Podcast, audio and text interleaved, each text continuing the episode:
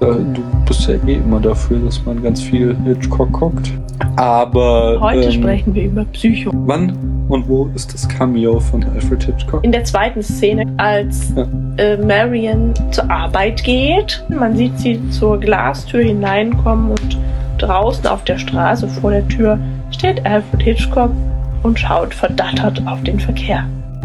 Aber, Paula, Ja? lass uns mal in Medias Res gehen. Damit Gehen wir in Medias Res. Würde ich nämlich auch übergehen Gehen wir in Medias Res. ins filmische Erzählen. Gehen wir in Medias Res. Medias Res. Ja, dazu habe ich gerade angesetzt. Heute besprechen wir Dial M. for Murder. Wann ist Hitchcocks Cameo? Ganz am Anfang. Also wie auch immer, er zeigt Swan jedenfalls ein Foto, auf dem sie beide zu sehen sind. Und zwar an einem Tisch. Und an diesem Tisch sitzt auch Mr. Hitchcock. Aber, Paula, Ja? lass uns mal in Medias Res gehen. Damit Gehen wir in Medias Res. würde ich nämlich auch übergehen Gehen wir in Medias Res. ins filmische Erzählen. Gehen wir in Medias Res. Medias Res. Ja, dazu habe ich gerade angesetzt. Wir haben Vertigo gesehen, der Vertigo-Effekt. Der wurde im Film so erzeugt, dass die Kamera auf den Boden zufuhr und gleichzeitig rausgezoomt wird. Der Vordergrund rückt dir dann näher, während der Hintergrund, wenn du rauszoomst, in Ferne rückt. Also er wollte es nämlich auch, ich glaube in Rebecca, wollte er es schon mal einsetzen und da ist es ihm halt nicht gelungen. Wann hat Hitch sein Cameo? Ich habe gerade noch überlegt, ob wir das vielleicht mal weglassen sollen. Am Anfang. Und ähm, sieht halt wieder die Arbeiter rumlaufen und einer dieser Arbeiter, oder nee, das ist ein Passant, das ist dann der Hitch. Aber Paula, Ja? lass uns mal in Medias Res gehen. Damit Gehen wir in Medias Res. würde ich nämlich auch übergehen Gehen wir in Medias Res. ins filmische Erzählen. Gehen wir in Medias Res. Medias Res. Ja, dazu habe ich gerade angesetzt. Und zwar haben wir diesmal für euch, und nur für euch, immer Ärger um Harry angeguckt. Mit, glaube ich, im Deutschen. Wann hat denn Hitchcock sein Cameo? das hatte ich nicht gesehen, du hast extra nochmal für mich zurückgespult. Als der Maler und die Ivy in dem Kolonialwarenladen waren Du siehst außen halt den Wagen von dem Milliardär, der sich die Bilder anguckt. und da läuft Hitchcock dann hinter diesem Auto entlang. Aber Paula, Ja? lass uns mal in Medias Res gehen. Damit Gehen wir in Medias Res. würde ich nämlich auch übergehen Gehen wir in Medias Res. ins filmische Erzählen. Gehen wir in Medias Res. Medias Res. Ja, dazu habe ich gerade angesetzt. Wir haben den Erstlingsfilm von Alfred Hitchcock angeguckt. Achso, der heißt The Pleasure Garden. Und der wichtigsten Frage, wie viel Hitch steckt eigentlich schon in The Pleasure Garden? Und da sage ich ja schon, also wie gesagt, The Lodger, der zweite Film, der wird immer als der erste eigentliche Hitch genannt. Der auch heute noch irgendwie wie ein echter Hitchcock wirkt und wo auch er sein erstes Cameo hat. Aber Paula, Ja? lass uns mal in Medias Res gehen. Damit Gehen wir in Medias Res. würde ich nämlich auch übergehen Gehen wir in Medias Res. ins filmische Erzählen. Gehen wir in Medias Res. Medias Res. Ja, dazu habe ich gerade angesetzt. Das Fenster zum Hof von Alfred Hitchcock. Raymond Burr, also der Vorwald äh, spielen soll, da gibt es das Gerücht, das unbestätigte, dass Hitchcock den äh, selbst gecastet hat und zwar, weil er ähm, sehr große äußerliche Ähnlichkeit hat mit dem Produzenten David O. Selznick, das ist ein ziemlich berühmter Hollywood-Produzent und der hatte zum Beispiel Hitchcocks Film Rebecca produziert. Und Hitchcock hat den halt gehasst, die haben sich immer gezofft und um dem eins auszuwischen, so die Legende, hat er hier den Mörder so aussehen lassen wie äh, eben Selznick. Wann wir denn das Cameo von Hitchcock sehen? Aber das ist noch recht am Anfang. Da ist er in der, in diesem ab- dem Studio des Pianisten und dreht irgendwie an der Uhr oder so. Aber Paula, Ja? lass uns mal in Medias Res gehen. Damit Gehen wir in Medias Res. würde ich nämlich auch übergehen Gehen wir in Medias Res.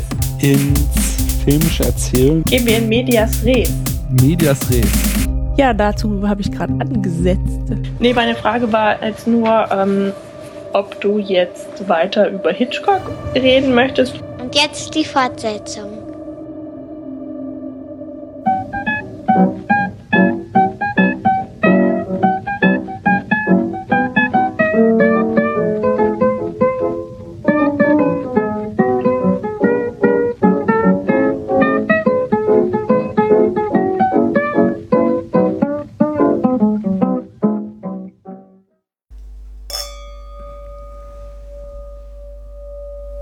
70 Folgen, Paula. 70 Folgen.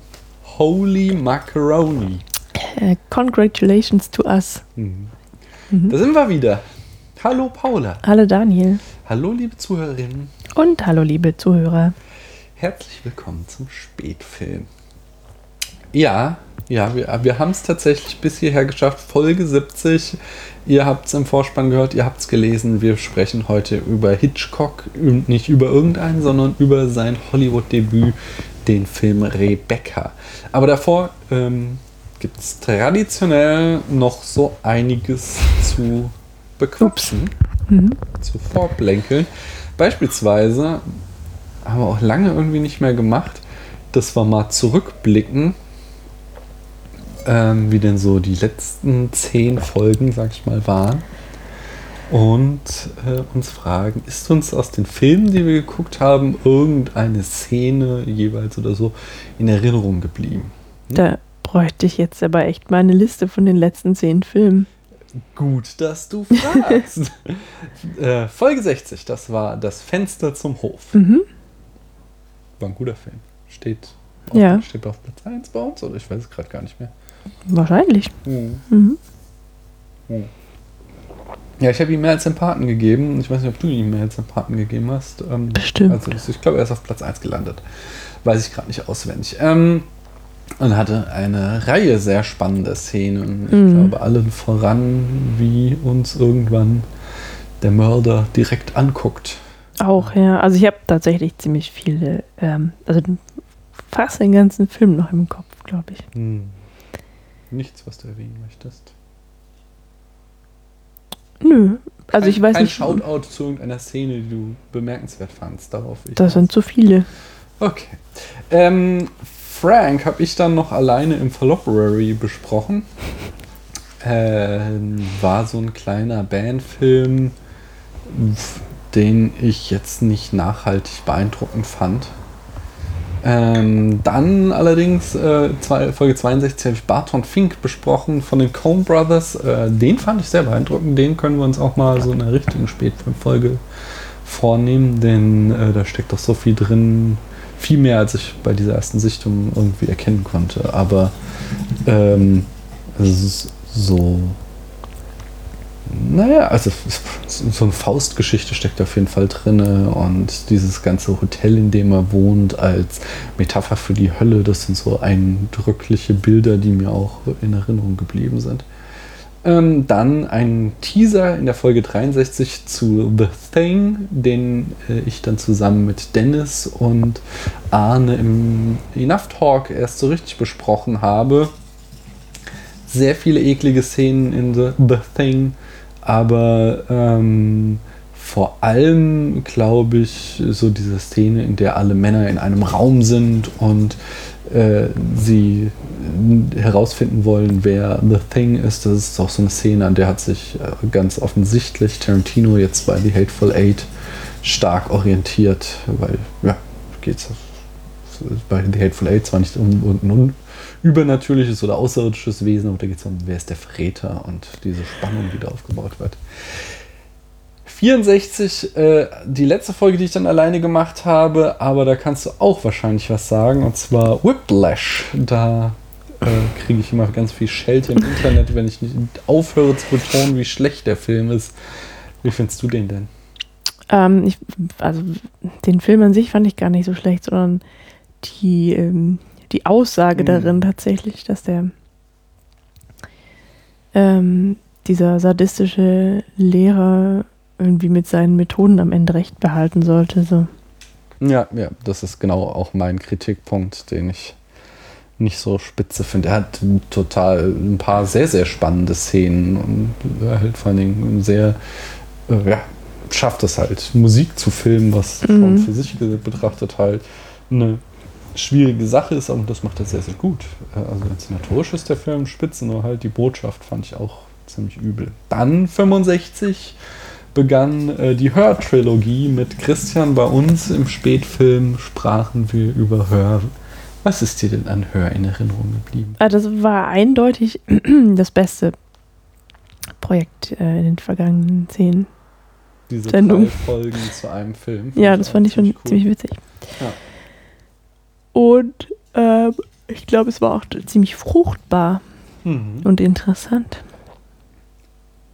Ich weiß leider noch, dass ich äh, sehr müde war auch, aber die Folgen sind trotzdem ganz, ganz gut geworden, glaube ich. Ja, ja.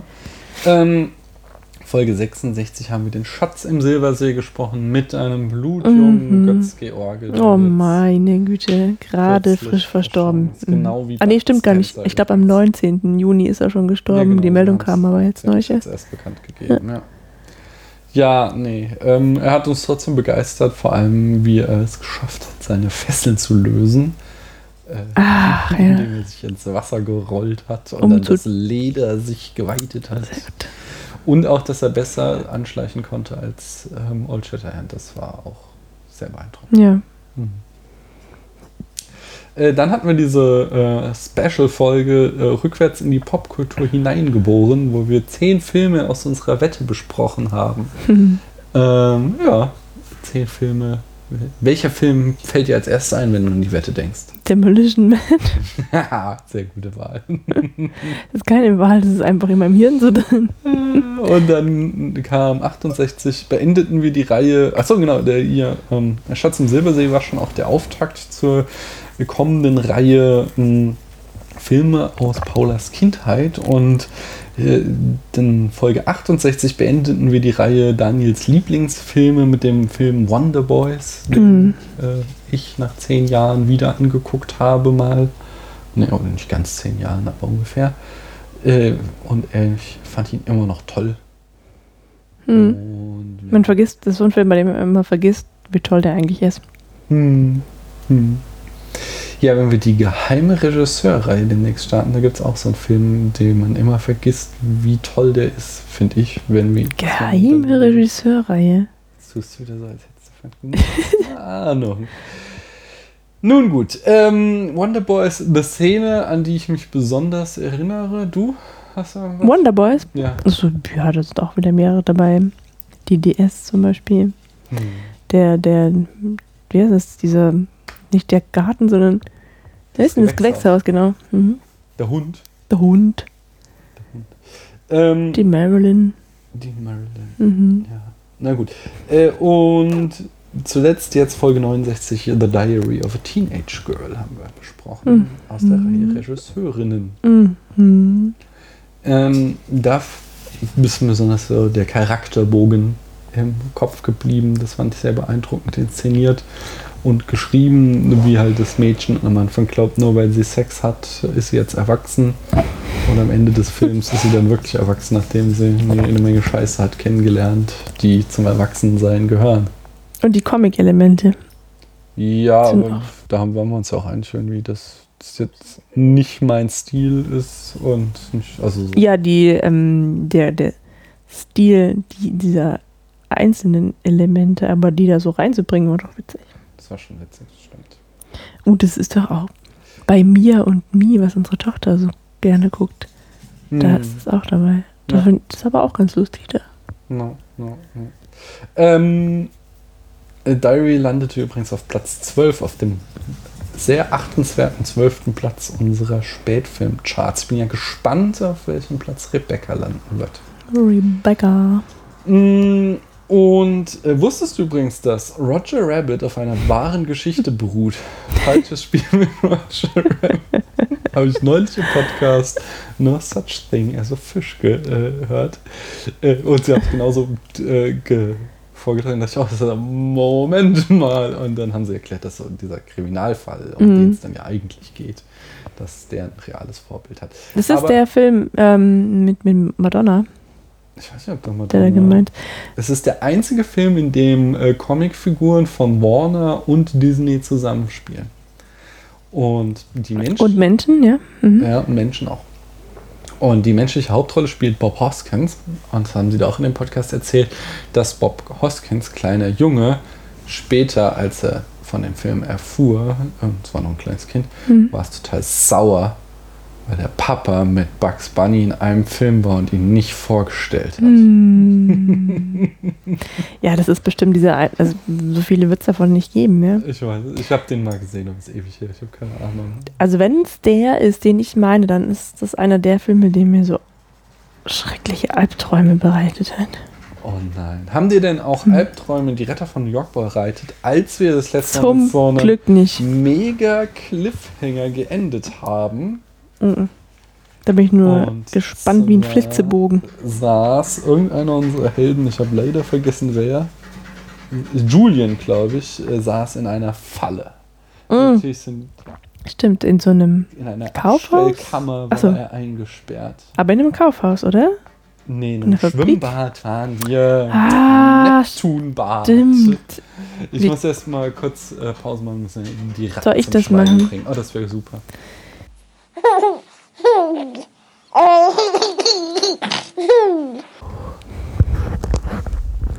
Oh, guckst du so? Ja, weil es jetzt dramatisch wird. Suspense Okay. wird aufgebaut. Ja, so siehst du aus. Nicht? Äh, letzt, äh, der Film endet mit Verdammt und zugenäht. Äh, dieses Kapitel, äh, oder der Abschnitt. Verdammt und zugenäht. Die andere Tür wurde auch abgeschlossen. Ich sitze in der Falle. Doch lassen wir Julian und wenden uns Harry zu. Voll der dramatische Griff, äh, Kniff, um die Spannung aufzuhalten. Ja, Äh, pst, na- schwätz nicht, erzähl weiter. Ja. Du musst erstmal entziffern. Du hättest das vorher mal Probe lesen sollen. M. Rhodes, da ist, äh, da ist er. M. O. Rhodes, dreimal vorgestraft wegen Einbruchs, Mordes und Entführung. Äh, Moment mal, wegen Einbruch, Mordes und Entführung, dreimal vorgestraft. Der wäre doch nie wieder raus aus dem Knast. Du gehst ja schon für Mord lebenslänglich mildernde Umstände, vielleicht ein bisschen früher raus, aber wenn er dann auch nochmal wegen Einbruch und nochmal wegen Führung im Nee. Knast saß. Na, egal. Geschrieben Fü Füo. Den Nagel voll auf den Kopf getroffen. Jetzt aber schnell zu den anderen. Während Harry sich ins Auto schwingt, versuchen die anderen Julian zu befreien. Julian, bist du da drin? Ja, antwortet Julian. Hast du was zum Aufbrechen? Hätte ich dich dann angerufen? In dem Augenblick kommt Harry als Bademeister verkleidet. Harry, hast du mal einen Bohrer? Klar, immer doch. Äh, Moment mal, der hat sich ja als Bademeister verkleidet. Wo hat er denn den Bohrer versteckt? Bademeister haben immer nur Badelatschen, Badehose und ein T-Shirt an. Ich hatte einen Koffer dabei. äh, du wirst wahrscheinlich gleich aufgeklärt. Hier steht nämlich, bei diesen Worten Griff er in seine Hose, kramt er in einer Sporttasche von Nike, ganz wichtig auch in dem Alter für mich, äh, und holt etwas heraus. Das soll ein Bohrer sein, fragt John. ein Äh. Ladybohrer. Sieht aus wie ein Revolver. Das ist ein Laserbohrer. okay, okay. Du hast gewonnen. Jetzt hol diesen, äh, diese Schraube raus. Äh, Schraube aus der Tür. Da macht es. Und die erste Schraube ist draußen. Das geht so weiter, bis die Tür aus ihren Angeln fällt. Gut Das so. ist vielleicht ein Schallschraubenzieher. Aber der sieht nicht aus wie ein Revolver, ne? Nee, das ist ein Laserbohrer. Gut so, jetzt aber ab nach Hause. Am Abend in der Werkstatt. Wo die vier jetzt wohnen, ah, sind gleich zusammengezogen auch, klingelt das orientiert. Telefon. Hier Heffens, nochmal zur Erinnerung, H-F-E-N-S. Hier Heavens. Vergesst Professor Cedar. Wäre besser für euch. Das, äh, was? Äh, wer ist da? Hallo? Hallo? Aufgelegt. Naja, am nächsten Morgen erfährt John gleich, was los war. Da ruft der Typ an und droht, dass man, äh, dass was passiert, wenn wir uns noch länger mit dem Fall beschäftigen. Für mich ist das ganz klar, meint Julian. Er will die Erfindung. Professor äh, Professor Seebart, Professor Sieder, okay, okay, Seder, ähm, ähm, also die Erfindung wollte Rolls kaufen. Das hat nicht geklappt. Dann hat er Sieder entführt. Als wir ihm in die Quere kamen, hat er dich bedroht. So klar ist das gar nicht. Finde ich allerdings auch. Wir müssen noch rausfinden, was das für eine Erfindung ist, sagt John. Harry. Ja, und ob Rolls allein arbeitet. Jack. Und wo Cedar ist, Bonnie, das ist das Schwerste. Und wie es weitergeht, erfahren wir dann im nächsten Kapitel. Ich komme schon nicht mehr mit. Folge. Das sind so viele Namen.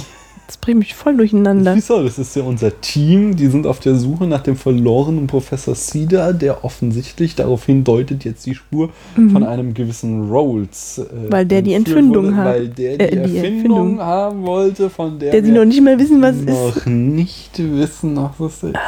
Vielleicht ein Schallschraubenzieher. Ähm, könntest du mich doch ein bisschen leiser, oh nee, uns beide am besten, leiser schalten, weil wir brüllen mir gerade so ins Ohr, danke. Nee, du, also, ja. Ähm, ich habe übrigens ja auch mal einen Roman geschrieben, in einem Mhm. ähnlichen Alter. Uh, hast du den noch? Ja, na klar. Geil, wollen wir den am Anschluss lesen? Der heißt der magische Unut. Unut. Unut. Was ist denn ein Unut? Naja, das ist so ein Stein, so ein magischer. Ja, da geht es halt um äh, ein Mädchen und um ein Pferd und um ein Einhorn. Oh, Ja. wollen wir den im Anschluss lesen? Ah. Ich glaube, ich habe nicht mehr viel. Ist ja hier bei mir ein Fragment geblieben. Oh, nee, ich habe das vollendet auch. Ja. Boah, super. Und ich habe auch ganz viele Detektiv-Kurzgeschichten, Novellen geschrieben. Und ich habe auch Comics gezeichnet. Ja, die können wir schlecht vorlesen am Das Podcast. ist schade, weil die sind eigentlich die besten. Hm. Auch die Story ist ganz gut. Ich habe noch eine Frage, Paula. Mhm. Wenn du ähm, einen Film produzieren dürftest oder eine Serie Mhm. und Geld würde keine Rolle spielen, Oh, das was war meine Hausaufgabe. es denn für einen Film oder für eine Serie? Also da ging es um ein Mädchen und um ein Pferd und um ein Einhorn und um einen magischen Stein. Na gut. Nee, vielleicht würde ich eine Superhelden-Serie machen. Findest nicht, das gibt es im Augenblick genug. Ja, das ist richtig. Jetzt nicht so super. Vielleicht eine. Zoodoku? Gut. Das kann man machen. Nein, nein, ich würde was machen. Ich würde eine. Was war, war das Genre vorgegeben? Nee, nee. Ich dachte, du darfst machen, was du willst. Also ich würde, glaube ich, was über so ähm, Geheimbünde machen. Mhm. Ja, vielleicht, äh, vielleicht eine Serie. Das wäre cool, ne? Mhm. Wo man dann so wie alles aus der Perspektive des Geheimbunds erfährt und der ist aber dann dass, man, dass der Zuschauer dann irgendwie so verunsichert ist, ja. Dass so hin und her gerissen ist zwischen der Empathie zu den Geheimbündlern und seiner Ratio und so. Ja? Ich finde das Thema interessant. Ja, es ist total super. Ähm, ähm, Dann wäre da noch ein Einhorn.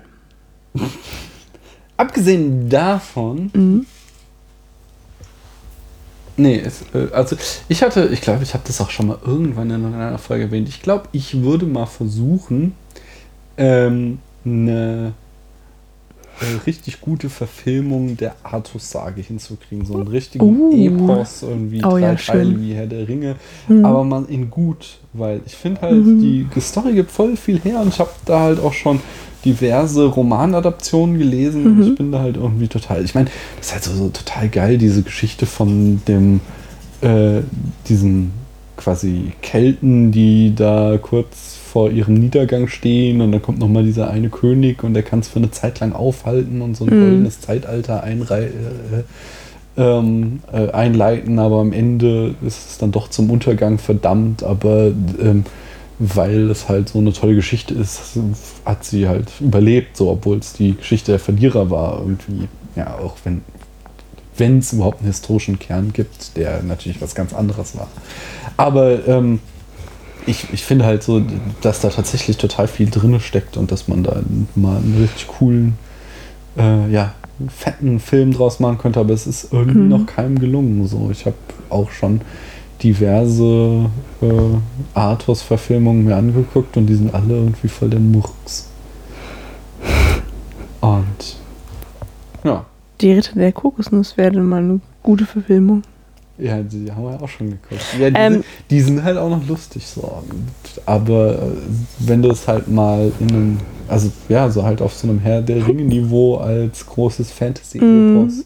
Würde ich mir auch gerne angucken, ja. Ähm, oder halt äh, alternativ halt auch Troja nochmal Mhm. neu verfilmen, aber halt nicht diesen Ansatz, den sie beim letzten Mal gewählt haben, ähm, wo sie es ja irgendwie versucht haben, irgendwie realistisch darzustellen, sondern dann halt. Also ohne Götter, meinst Genau, du? den, Mhm. sondern mit dem ganzen crazy Shit mit all den Göttern. Und das ist halt auch wieder hart, dass es nicht trashig wird, so, weil so diese Mhm. griechischen Götter, da haben wir ja auch äh, Kampf der Titanen, die, die Version aus den 80ern uns angeguckt vor kurzem. Super Film. Die haben halt immer die Tendenz, so ein bisschen trashig zu werden. ja, Götter. sind sie, sind sie halt auch die Götter. Also, ja, aber das so, stelle ich es mir halt nicht vor, das soll halt wirklich dann irgendwie von epischem Ausmaß sein. So, ich meine, die, die Griechen, für die waren die Götter halt nicht trashig, so, weißt du, das waren die bestimmenden Kräfte ihres Lebens. hm. Und so sollte das dann halt auch rüberkommen, dass wenn da die Götter einen Streit führen und der Streit dann zu dem quasi Weltkrieg seiner Mhm. Zeit führt, äh, das muss dann halt sich auch so anfühlen. Ja, die könnten eigentlich auch so sein wie, wie ähm, Gandalf und Galadriel und so, ne? Mhm. Also richtig mega, megamäßig fetzen.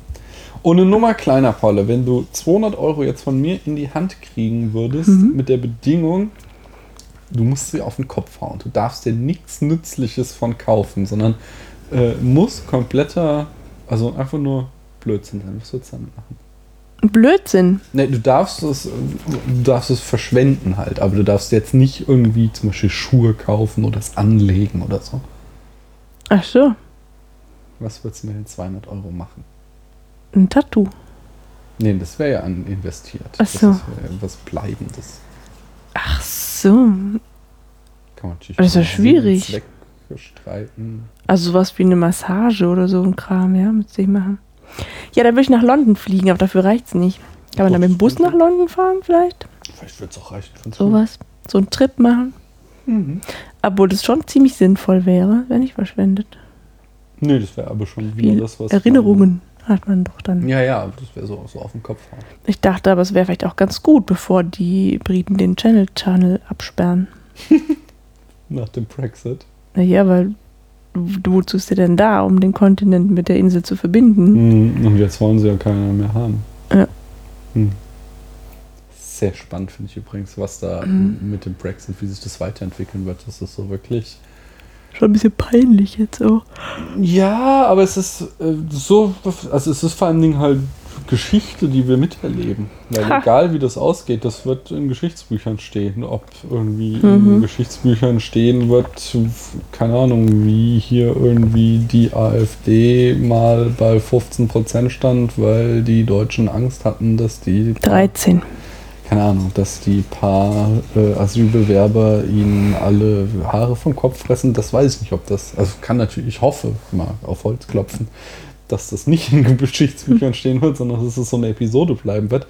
Aber ähm, der Brexit, ob er jetzt gelingt oder, oder misslingt, je nach des Standpunkt, äh, also ob er durchgezogen wird oder ob sie doch noch zurückrudern, das ist sowas, das wird auf jeden Fall in Geschichtsbüchern stehen und das finde ich schon ziemlich spannend. Ja, ja, äh, ich dachte mir, ich würde, glaube ich, auch mal auf ein Konzert gehen, so richtig fettes Oh, das ist ja auch super. Konzert, irgendwas, sowas, was ich mir sonst nie leisten würde. Die Purple. Muss Ja, aber alleine hingehen für nicht. 200 Euro. Jetzt nicht die Purple ist jetzt nicht unbedingt das. Du willst nicht die Herz- Purple sehen. Äh, Wenn ich jetzt denke, wofür gebe ich die 200 Euro aus, dann ist jetzt die Purple nicht an Position 1. Sondern Keine Ahnung, muss ich mir überlegen. es Das, kommt ja auch drauf an, wer kommt, ne? ja. Wer spielt, Au- aufspielt. Auch wer mit mir hingeht. Also Naja. ich glaube, mit dir würde ich zum Beispiel eher zu den Red Chili Peppers gehen und mit unserer Tochter eher zu den Rolling Stones. Wobei stehen jetzt, also die Mhm. Peppers schon eher, aber die Stones stehen bestimmt auch nicht ganz oben. Ähm, sonst. Ja, aber ich glaube, das kostet keine 200 Euro für zwei Personen, aber Jack White würde ich auch schon live mir angucken gerne. Das wäre aber auch keine Geldverschwendung. Das, ich sage ja nicht Geldverschwendung, ich sage ja nur nicht, dass das Mhm. irgendwie investieren sollst in irgendwas Bleibendes, sondern auf den Kopf hauen. Naja, also ich meine jetzt wo du gerade Jack White erwähnst, das ist was, also wenn der ein Konzert gibt und dass ich irgendwie rankommen könnte, also wo ich irgendwie hinkommen könnte, würde ich Mhm. da auch quasi alles für bezahlen. Ja, aber das, also so schwer ist ja nicht, der tourt ja auch. Muss ja mal gucken, wenn das nächste Mal hier in Frankfurt ist, so sind wir Ja, gut aufgestellt. da gehe ich hin, ne? Ist klar. Da gehe ich auch alleine hin.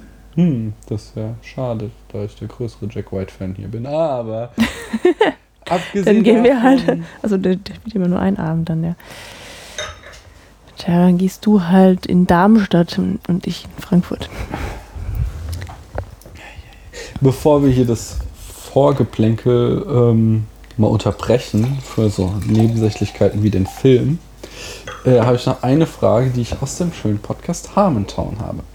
Würdest du lieber gegen eine Ente kämpfen, die so groß ist wie ein Pferd, Gott. oder gegen 50 Pferde, die so groß sind wie Enten? Lieber gegen die kleinen Pferde. Warum? Weil, ähm, jetzt sage ich, verrate ich was sehr Privates. Das wirst du bestimmt wieder rausschneiden. Aber ich sag's trotzdem. Wenn ich mir aussuchen könnte, also nehmen wir mal an, das Szenario, ich könnte nach dem Tod wieder zum Leben finden Mhm. als Tier. Ähm, und wenn ich mir dann aussuchen dürfte, als welches, dann würde ich die Ente wählen. Achso. Ja. Du, also au- aus Mitleid oder aus Empathie möchtest du nicht gegen die Ente kämpfen. Ähm, aus Respekt. Du hast Angst, dass dein Karma schlecht wird und du dann halt nach dem Tod nicht als Ente wiedergeboren wirst. Ich hätte freaking Angst vor so einer fucking großen Ente. Ja, ja, dann sag ich ja Respekt. Vor allen Dingen so eine Ente, die so bei so zu 50 kleinen Pferden, da musst du nur mal laut schreien, also dann kriegen die dem Panik und galoppieren stampfen. davon. Aber Ähm, das stimmt gar nicht. Wieso Pferde sind Fluchttiere? Und Enten, sie sind doch schon total aggro in ihrer jetzigen Größe. Und stell dir vor, die sind so groß wie ein Pferd. Ja, Ich glaube, ja voll gruselig. nee, nee, nee, da möchte ich nur wirklich nichts mit am Hut haben. Last night, I dreamt I went to Mandalay again. It seemed to me I stood by the iron gate leading to the drive, and for a while I could not enter, for the way was barred to me. Then, like all dreamers, I was possessed of a sudden with supernatural powers and passed like a spirit through the barrier before me. The drive wound away in front of me, twisting and turning as it had always done. But as I advanced, I was aware that a change had come upon it. Nature had come into her own again, and little by little had encroached upon the drive with long, tenacious fingers. On and on wound the poor thread that had once been our drive. And finally, there was Mandalay. Mandalay, secretive and silent. Time could not mar the perfect symmetry of those walls. Moonlight can play odd tricks upon the fancy, and suddenly it seemed to me that light came from the windows. And then a cloud came upon the moon and hovered an instant like a dark hand before a face. The illusion went with it.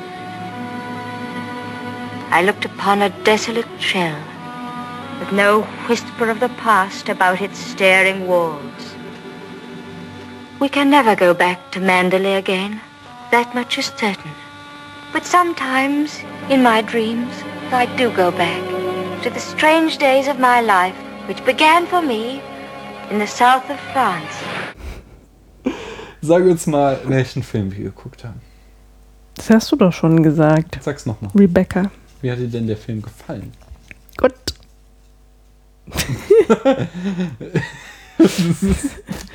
Das sage ich. das sag- sagst du immer, ja? Nein, das sagt, sagt unsere Tochter immer, wenn ich sie frage, wie war es denn in der Schule? Gut. Wie war es beim Training? Gut. Ja, ich muss, äh, vielleicht musst du dann bei ihr und ich bei dir aufhören, geschlossene Fragen zu Das stellen. ist ganz genau der Punkt. Paula, Mhm. was hat dir denn an Rebecca gut gefallen? Alles. ähm, nee, also äh, gut gefallen hat mir ähm, hm, das hat mir da gut gefallen. Dann doch so viel. Also ich fand die Hauptdarstellerin gut. Mhm. Großartig. John Fontaine äh, hat die- das eingeschüchterte Mädel echt spitze Mhm. gespielt. Ja, ja, Mhm. absolut. Sehr überzeugend. Mhm. Ich fand die auch die anderen Charaktere gut und ich fand die Bilder gut. Mhm. Ich fand es mega spannend auch. Es war spannend, ne? Ja. Mhm. Ähm. Ja. Gab es auch was, was du nicht gut fand? Hm, ich überlege gerade, also du hattest irgendwann gemeint, dass du diesen Twist irgendwann dann langweilig fandest oder, oder den ersten Teil oder den zweiten Teil oder. Mm, Nee, nicht ganz. Also das ist äh, ich finde, ähm, da, also nach ungefähr zwei Dritteln oder drei Vierteln, ähm, also nein, sagen wir so. Äh, Hitchcock beginnt mit einer sehr cleveren, ähm, wirklich Hitchcock-esken, äh, vertwisteten Variante der Aschenputtel-Geschichte. Ähm, also stellt euch einfach vor, so äh, kleines Mäuschen aus armen Verhältnissen findet den reichen Prinzen, heiratet ihn, kommt auf sein Schloss. Wie wird es da wohl äh, ablaufen, wenn Hitchcock den Film gemacht hat? Genauso ist es halt. Und das hat mir extrem gut gefallen. Diese, allein, also schon so die Idee fand ich ziemlich cool. Mhm. Ähm, auch wenn es wahrscheinlich aus der Romanvorlage herkommt. Genau, das aber, war nicht seine Idee. Nee, aber äh, es hat er ja auch großartig inszeniert. Äh, werden wir in den Details drauf kommen. Aber es war, das mochte ich halt unglaublich gerne, dieses äh, halt einfach so eine perverse, verdrehte äh, Aschenputtel-Geschichte. Mhm.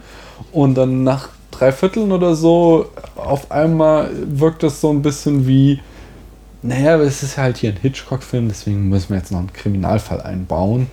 Und dann kommt halt noch so ein Mord oder halt äh, Totschlag oder Unfall. Äh, das werden wir gleich Das war aber auch nochmal ein krasser Ja, ja, es war auch spannend für sich. Turn. Ich, ja, ich fand auch diese, diese ganzen Gerichtsprozesse und so, der dann folgte Mhm. und diese ganze, ähm, das war auch wieder clever gemacht, dadurch, dass er uns halt die ganzen Infos gegeben hatten und äh, ja hier auch ähm, Maxim kein Unschuldslamm war und du die ganze Zeit irgendwie hin und her gerissen warst und dadurch hatte er uns ja emotional voll am Wickel. Hm. Äh, äh, das äh, wird jetzt Maxim äh, verurteilt? Kriegen sie raus, was wirklich passiert ist, oder kann er es als Unfall durchkommen lassen? Hm. Äh, aber es wirkte auf mich wie so hinten dran geklatscht, so als wären es eigentlich zwei Filme. Zuerst haben wir die Geschichte von äh, der kleinen zweiten Mrs. De Winter.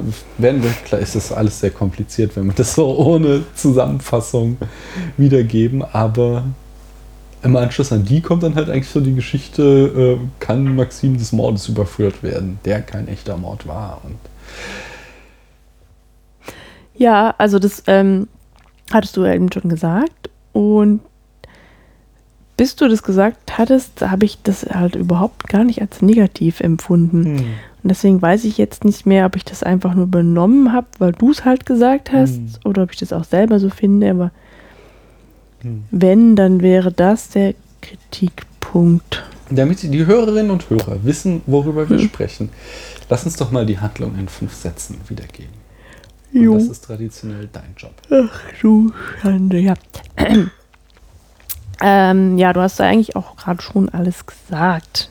Ja, äh, diese, wie heißt sie denn nu? Ne, Sie heißt, das ist ja der Clou, Also sie das- hat keinen Namen. sie Ja, bis zum Schluss nicht. Zweite Mrs. De Winter. Hm. Also das ist irgendwie so ein junges Mädel, das im Urlaub ähm, einen Kerl kennengelernt, äh, kennenlernt, der halt irgendwie Witwe ist. Mhm. Sie Und lernt ihn kennen, wie er gerade versucht, Suizid zu begehen und hält ihn davon ab. ja, Und er ist ganz sauer auf sie deswegen. ja, das wird es nicht so eindeutig, ob er wirklich Suizid begehen wollte. Ich finde, es ist in der Bildsprache extrem eindeutig. Wir haben den berühmten High-Angle-Shot von Hitchcock, ne, haben wir jetzt schon Ja, öfter ja. drüber gesprochen, aufs Meer, sehen ihn über auf der Klippe oben stehen und sehen ihn einen Schritt weiter auf die Klippe zumachen, in dem Moment, als sie schreit, nein, tun sie es nicht. Und dann erzählt er was von wegen, dass er ja gar nichts vorhatte und was sie sich überhaupt einmischt. Hm. Also so ein ziemlich raubeiniger Typ, Mhm. der sich aber für sie interessiert und sie ist halt mega unsicher und schüchtern. Mhm. Ähm, und verliebt sich halt in ihn, weil Mhm. er sie halt irgendwie, Na, er ist ja schon charmant. ja, das, das meinte ich, er sei auf seine raue Art charmant. Aber naja. Ähm, und sie hört halt irgendwie von, da, von, von seiner Frau, also gibt es halt irgendwie so Gerüchte, dass die so ganz toll gewesen sein soll und der Mr. De Winter so komplett fertig und Weil die gestorben ist. ähm, genau, und aber sonst weiß sie halt nichts und ähm, ziemlich schnell kommt es dann dazu, dass sie Mr. De Winter heiratet und mit ihm auf seinen großartigen Landsitz Mendeley fährt, Mhm. wo sie die neue Hausherrin ist. Ähm, eine Rolle, auf die sie sich nicht vorbereitet hatte und in die sie nicht gut passt, weil sie sich irgendwie immer schlechter fühlt als alle anderen und so komplett unterwürfig ist. Und äh, als Mrs. De Winter wird halt von ihr verlangt, dass sie Entscheidungen trifft und dass sie quasi souverän ist. Mhm. Ähm, und was halt erschwerend, also ihre Situation nicht leichter macht, ist, dass sie eben, dass diese alte Mrs. De Winter, Rebecca, halt durch, wie so ein Geist durch dieses Haus, dieses Haus noch immer besitzt Mhm. und halt auch das Besitz, das, das Besitz ergreift vom Leben der neuen Mrs. De Winter. Ähm, Und sie quasi immer an ihr gemessen wird. also das stellt sie sich auch immer vor. Mhm. Also es, ja, bedingt sich irgendwie gegenseitig. Ähm, ja, dann wird ihre Einsamkeit wird halt irgendwie noch dadurch verstärkt, dass sie da das, ja, der hat da einfach irgendwie keinen wirklichen Freund und ihr Mann ist auch nicht wirklich für sie da und der ist auch nicht sehr auskunftsfreudig. Also Mhm. wenn sie irgendwie was erfahren will über die Mrs. De Winter, muss sie immer andere Menschen fragen. Unter anderem auch die Haushälterin oder die, was ist denn das, der, der Haushaltsvorstand, ja. Genau. Ähm, Mrs. Denver, die halt so besonders gruselig ist. Das war Mhm. Mrs. Snape. Ja. Auf jeden Fall. Und ähm, ja, am Ende, erstaunlicherweise, äh, stellt sich heraus, dass gar nicht, dass diese Mrs. De Winter, Rebecca, sagen wir. Rebecca, Lass- genau. Lass uns darauf einigen, dass wir die zweite Mrs. De Winter Mrs. De Winter nennen, Mhm. so, die keinen Namen hat, die Protagonistin. Äh, und die erste ist halt Rebecca. genau, dass diese tolle Frau Mhm. gar nicht bei einem Unfall gestorben ist. Äh, also kein, kein Schiffsunglück, sondern dass ähm, das quasi ein Unfall bei einem Krisengespräch mit ihrem Mann. Jetzt habe ich gerade irgendwie den Satz. War ein Unfall bei einem Krisengespräch mit ihrem Mann. Genau, und ähm, Also der Clou ist erstmal vor allen Dingen, dass sie gar nicht so toll war, kommt dann raus am Ende. Nämlich, äh, sie hatte mindestens eine Affäre. Ähm, äh, auf eine zweite werden wir im Laufe dieser Besprechung noch kommen. Eine, die da ange stark angedeutet wird. Und äh, war wohl ein ziemliche, äh, ziemliches Biest vom Charakter her, erfahren wir dann nachträglich. Und ziemlich manipulativ. Und äh, da Maxim hat sie wohl zur Rede gestellt aufgrund ihrer Affäre und äh, ich glaube, hat sie auch geschlagen und dann Ja. ist sie gestürzt und ähm, ist unglücklich gestürzt und dabei gestorben. Genau. Und der Mr. De Winter ist nicht über den Tod seiner Frau hinweggekommen, weil er sie so furchtbar vermisst, sondern weil er ein schlechtes Gewissen hat. Mhm. Und er hat es dann ähm, gefaked, dass er das ähm, halt ihren Leichnam in ihr Segelboot gesteckt hat, die Schotten geöffnet hat, sodass das Boot geflutet wurde und sie dann ähm, auf dem Grund des Meeres versenkt hat. Äh, und das Boot wird dann am Ende des Films gefunden. Von was? Von wem eigentlich? Weiß ich gar nicht mehr. Fischern, Tauchern oder so. Und die Leiche wird gefunden. Und es beginnt ein äh, Gerichtsprozess, um herauszufinden. Genau, das wird bei dem Maskenball, da gibt es irgendwie ein Boot in Seenot Mhm. und dann ähm, wird, wird nach dem gesucht auf dem Meer und dabei wird das Wrack von Rebekkas Boot Mhm. gefunden. Jedenfalls gibt es dann einen Prozess, um herauszufinden, was wirklich passiert ist. Der ehemalige Liebhaber erpresst Maxim, weil Maxim es halt als Suizid darstellt, aber der Liebhaber hat einen Brief von Rebecca. Ähm, Achso, was wirklich passiert ist, das erfahren wir nur durch ein Gespräch zwischen Mr. und Mrs. De Winter. Genau. Und aber der, der, der ehemalige Liebhaber hat einen Brief von Rebecca, in dem sie ihm halt irgendwie sich mit ihm verabredet für den kommenden Tag oder so. Mhm. Und er sagt so, sowas schreibt doch niemand, der vorhat, Suizid zu begehen. Ähm, äh, und der Höhepunkt dieses Prozesses ist eigentlich, dass äh, man, äh, dass der Verdacht aufkommt, dass Rebecca schwanger gewesen sein könnte und ihr Arzt befragt wird. Und bei dieser Befragung kommt eben heraus, dass sie nicht schwanger war, sondern äh, Krebs hatte im Endstadium und dass sie äh, entsprechend Maxim sie gar nicht getötet hat, sondern äh, sie ihn provoziert hat, damit er sie umbringt, damit sie nicht äh, lange leiden muss. Aber er hat sie ja gar nicht umgebracht. Ja, sie ist so unglücklich gestürzt. Mhm. Das ist, ähm, äh, ja, kommen wir später noch drauf. Da gibt es noch auch eine interessante Anekdote dazu, zu diesem komischen, er schlägt sie, sie fällt hin und auf irgendwie einen Anker oder so mit dem Mhm. Kopf und deswegen ist sie tot. Ähm, interessant ist, du hast eben schon gesagt, dass Rebecca äh, so ein bisschen wie ein Geist noch in diesem Haus wohnt.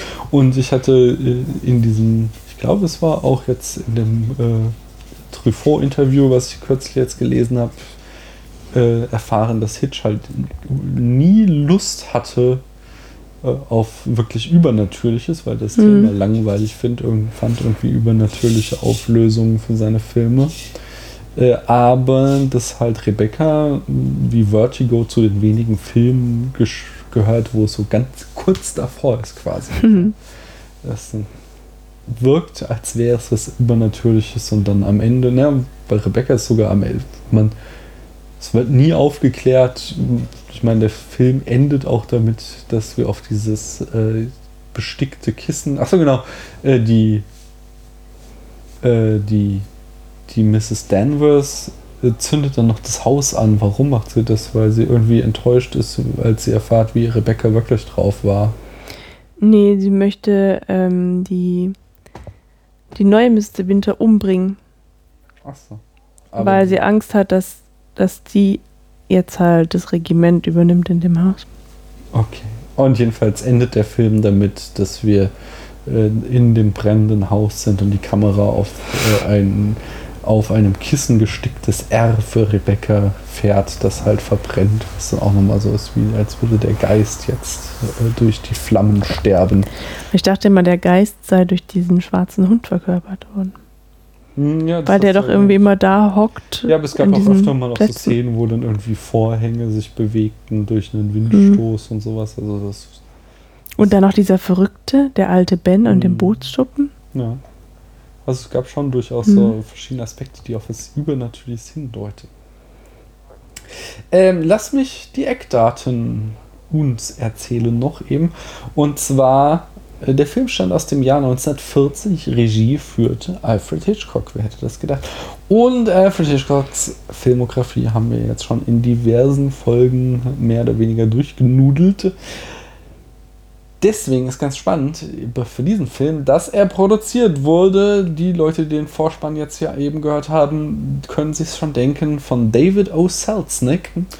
Und der wiederum ist auch äh, eine Ikone des Hollywood-Kinos. Und ich habe mal eine kleine Auswahl von den wirklich vielen Filmen, die er gemacht hat, ähm, die er produziert hat, herausgesucht. Er hat zum Beispiel den äh, Original King Kong aus dem Jahr 1933 produziert. Mhm. Sein ähm, Opus Magnum ist mit Sicherheit Gone with the Wind aus dem Jahr 1939 äh, im darauffolgenden Jahr kam dann Rebecca. Außerdem hat er noch die Hitchcock-Filme Spellbound von 1945 und The Paradigm Case von 47 produziert. Und wir hatten auch schon einen Film kürzlich besprochen, nämlich The Third Man.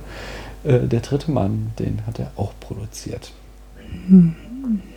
Um nur einige zu nennen, es waren wirklich, wirklich viel mehr. Ähm, Rebecca hatte ein Budget von 1,3 Millionen Dollar für die damalige Zeit war das schon recht ordentlich und auch der Grund, warum Hitchcock überhaupt äh, nach Hollywood gegangen ist, um mal richtig ordentliche Budgets zu bekommen. Die Besetzung, wir haben Joan Fontaine in der Hauptrolle. Sie spielt die zweite Mrs. De Winter, die namenlose Protagonistin.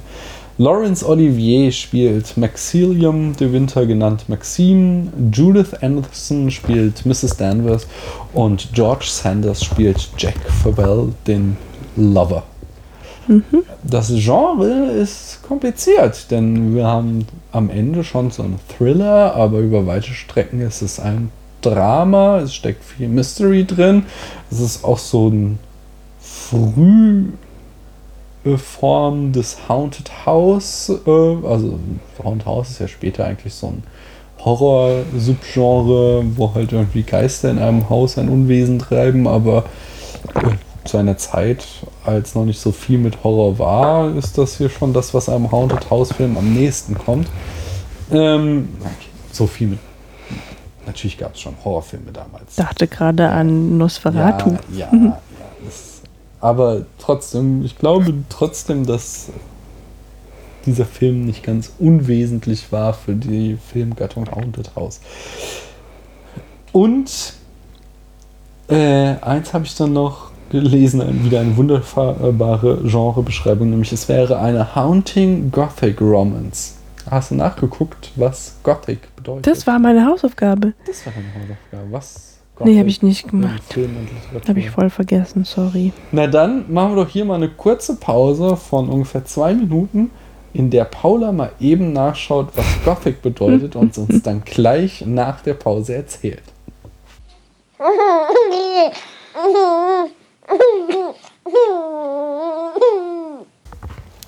Nach dieser kurzen Pause sind wir wieder da.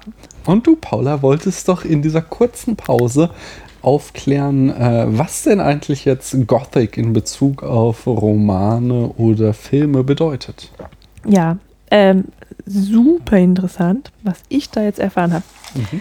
Also die Gothic Novel mhm. ist, wie man äh, unschwer erraten kann, eine ähm, englische Romangattung, mhm. ähm, in der halt auch irgendwie so düstere Kulissen eine wichtige Rolle spielen. Ruinen und hohe Gewölbe und irgendwelche ähm, auch so, so, so, wilde Landschaften. Mhm.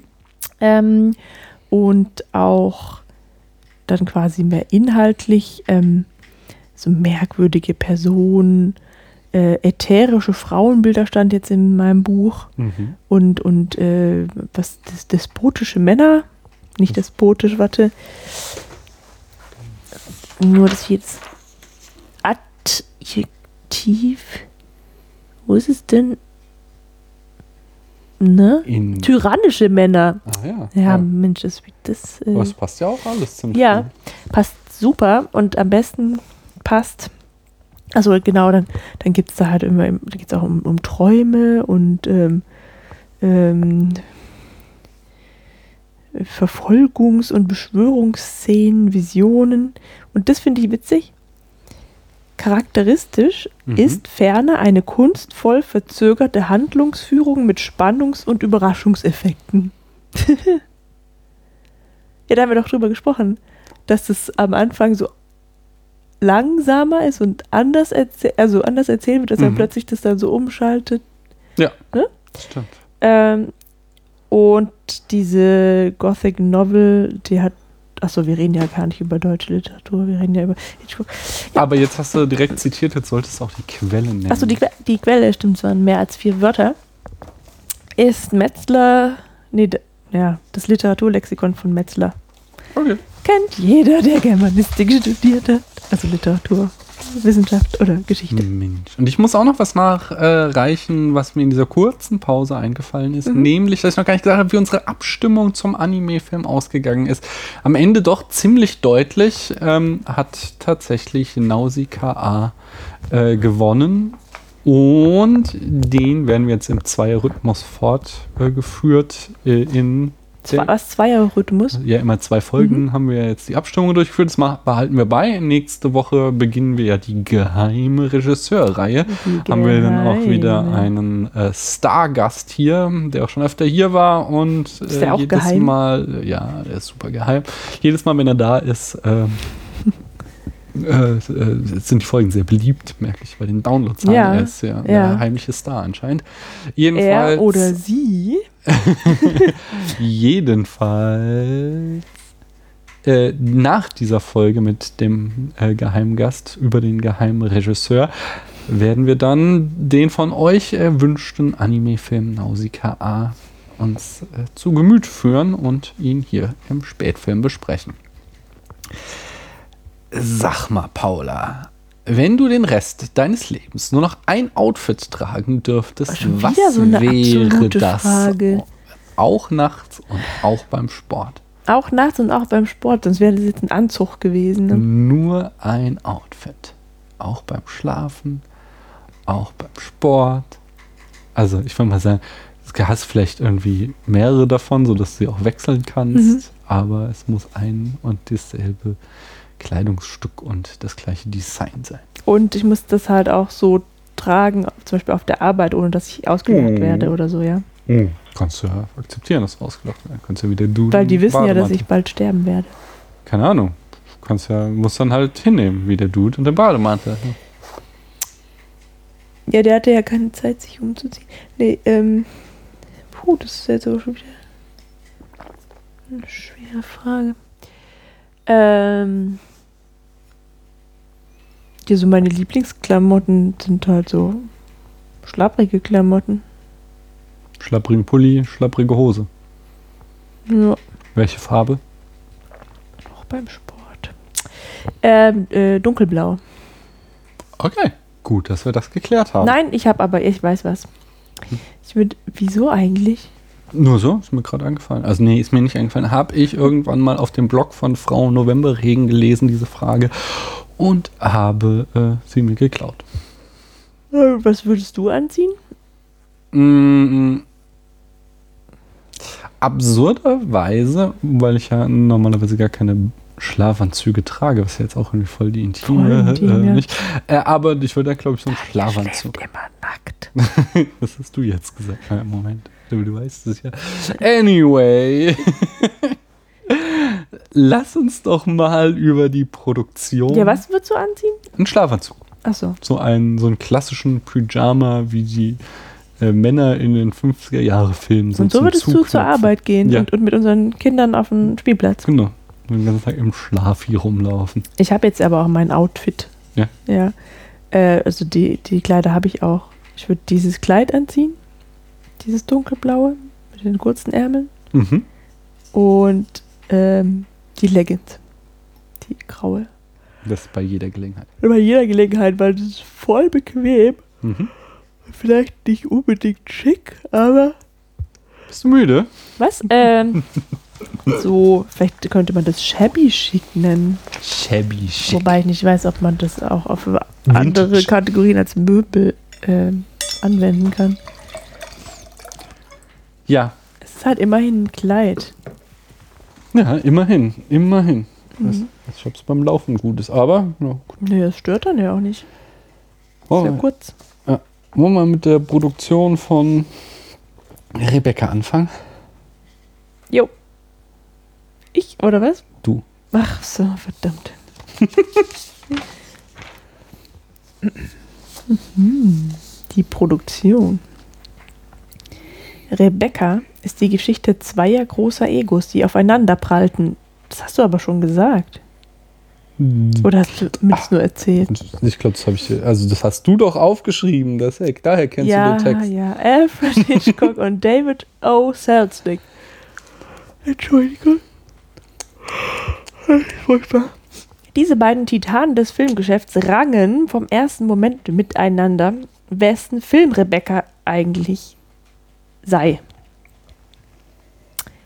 Äh, war es ein weiterer Geniestreich des jungen Talents aus England oder der nächste große Wurf vom berühmten Hollywood-Produzenten von Vom Winde verweht? Hm. Es war ein Ringkampf, der erst am Abend der Oscarverleihung entschieden werden sollte. Denn aus diesem Machtkampf entstand entgegen aller Wahrscheinlichkeit ein großer Film. Rebecca war tatsächlich für elf Oscars nominiert. Darunter für den Oscar für die beste Regie, den Hitch bekommen sollte, und für den besten Film, der an Selznick gehen würde. Lehnt euch zurück, liebe Zuhörerinnen und Zuh Zuh Zuhörer, und seid gespannt darauf, was wir euch in den nächsten Stunden erzählen und wer diesen Machtkampf am Ende gewann. Da kommt man nicht drauf. Mm, Alles hat übrigens angefangen mit dem äh, Film The Man Who Knew Too Much von Alfred Hitchcock. Bei mir steht He-Man Who Knew Too Much. Kannst mal aufhören, hier die vierte Wand zu durchbrechen, so permanent. Jedenfalls hatte Hitch äh, ab äh, Mitte der 1930er Jahre in England eine Reihe von Welthits gedreht und der erste war eben The Man Who Knew Too Much 1934 und diese Hits machten Hollywood auf das junge Talent aufmerksam und Hitch bekam Angebot von einigen Studios. Hitch entschied sich für Selznick, da diese ein unabhängiger Produzent war. Er hatte sein eigenes Studio und arbeitete nicht für eines der großen Studios wie MGM oder Paramount. Hitchcock glaubte, dass dieser unabhängige Produzent auch seinem Regi- Regisseur mehr Freiheiten zugestehen würde als der strenge, äh, Entschuldigung, das strenge Studiosystem. Er hat sich sehr geirrt. Äh, äh, nämlich genau das Gegenteil war der Fall. Selznick war es äh, gewohnt, seine Produktion bis ins kleinste Detail zu überwachen und zu kontrollieren. Für ihn waren Regisseure nur Handlanger und ähm, äh, die sollten genau das machen, was er von ihnen verlangte. Und ähm, das war entsprechend überhaupt kein Wunder, dass dieser Dickkopf mit Hitchcocks dicken Schädel zusammenprallen sollte, der ja selbst ein kleiner Control-Freak ist, wie wir hier mal wieder erzählt haben. Dabei hatte Hitch noch Glück. Dadurch, dass Selznick noch in der Postproduktion seines Opus Magnum Gun with the Wind steckte, konnte er nicht an Hitchs Hitch-Set sein und das ließ Hitch verhältnismäßig viel Freiheit. Allerdings schickte Selznick Hitch unzählige Memos, was er wie machen sollte. Später sagte Hitch mal in einem Interview, er plane eines dieser Memos zu verfilmen mit dem Titel The Longest Story Ever Told. Das ist wieder so geil. Der hat ihn ja ähm, total oft gedisst, weil er Selznick so sehr hasste. Und zum Beispiel hat er in seinen späteren Filmen ihm, ihm immer wieder äh, Dritte verpasst. Hier ähm, über den Mörder von Rear Window haben wir schon gesprochen. Ich hatte es auch hier im Vorspann eingespielt.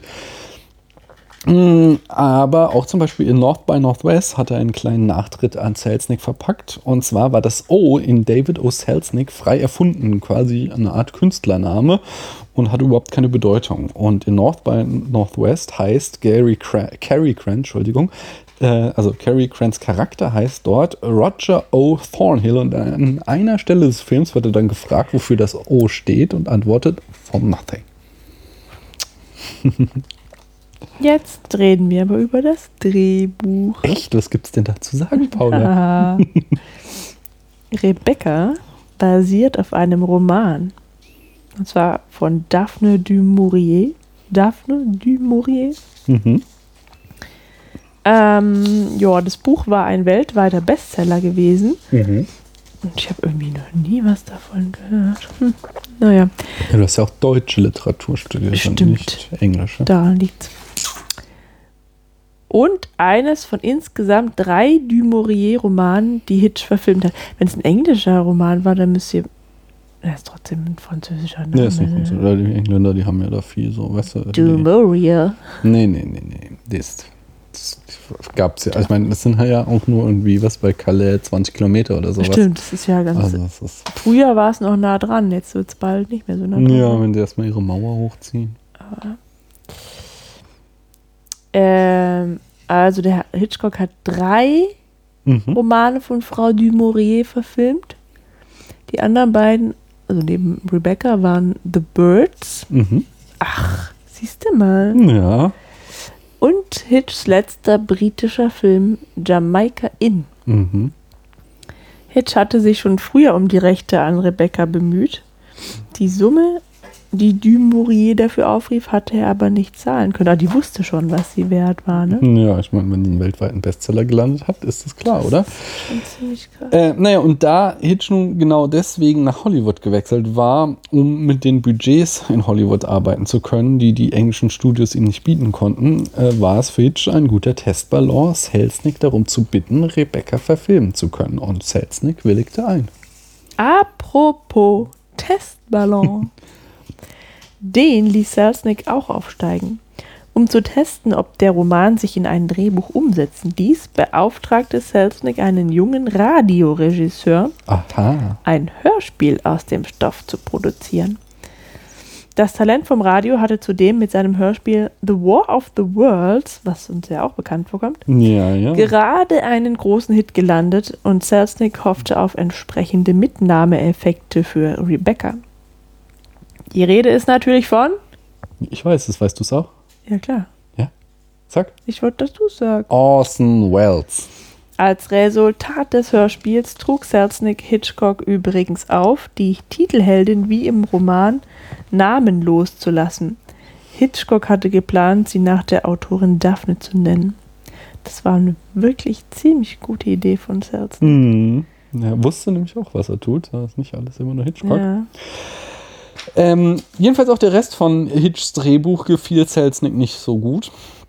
Äh, wie gewohnt hatte Hitch zusammen mit seinen Drehbuchautorinnen Michael Hogan und Joan Harrison, ähm, also Michael ist ein Mann und Joan Harrison äh, war übrigens eine ehemalige Sekretärin, die anfangs immer nur aufgeschrieben hat, was Hitch ihr diktierte und später dann äh, dadurch so viel Erfahrung sammelte, dass sie zu seiner äh, zwischenzeitlichen Drehbuchautorin wurde. Ähm, äh, ja, sie hatten sich viele Freiheiten vom Original genommen und äh, vor allem die Story mit ziemlich viel Humor äh, äh, ja, ausgestattet. Mhm.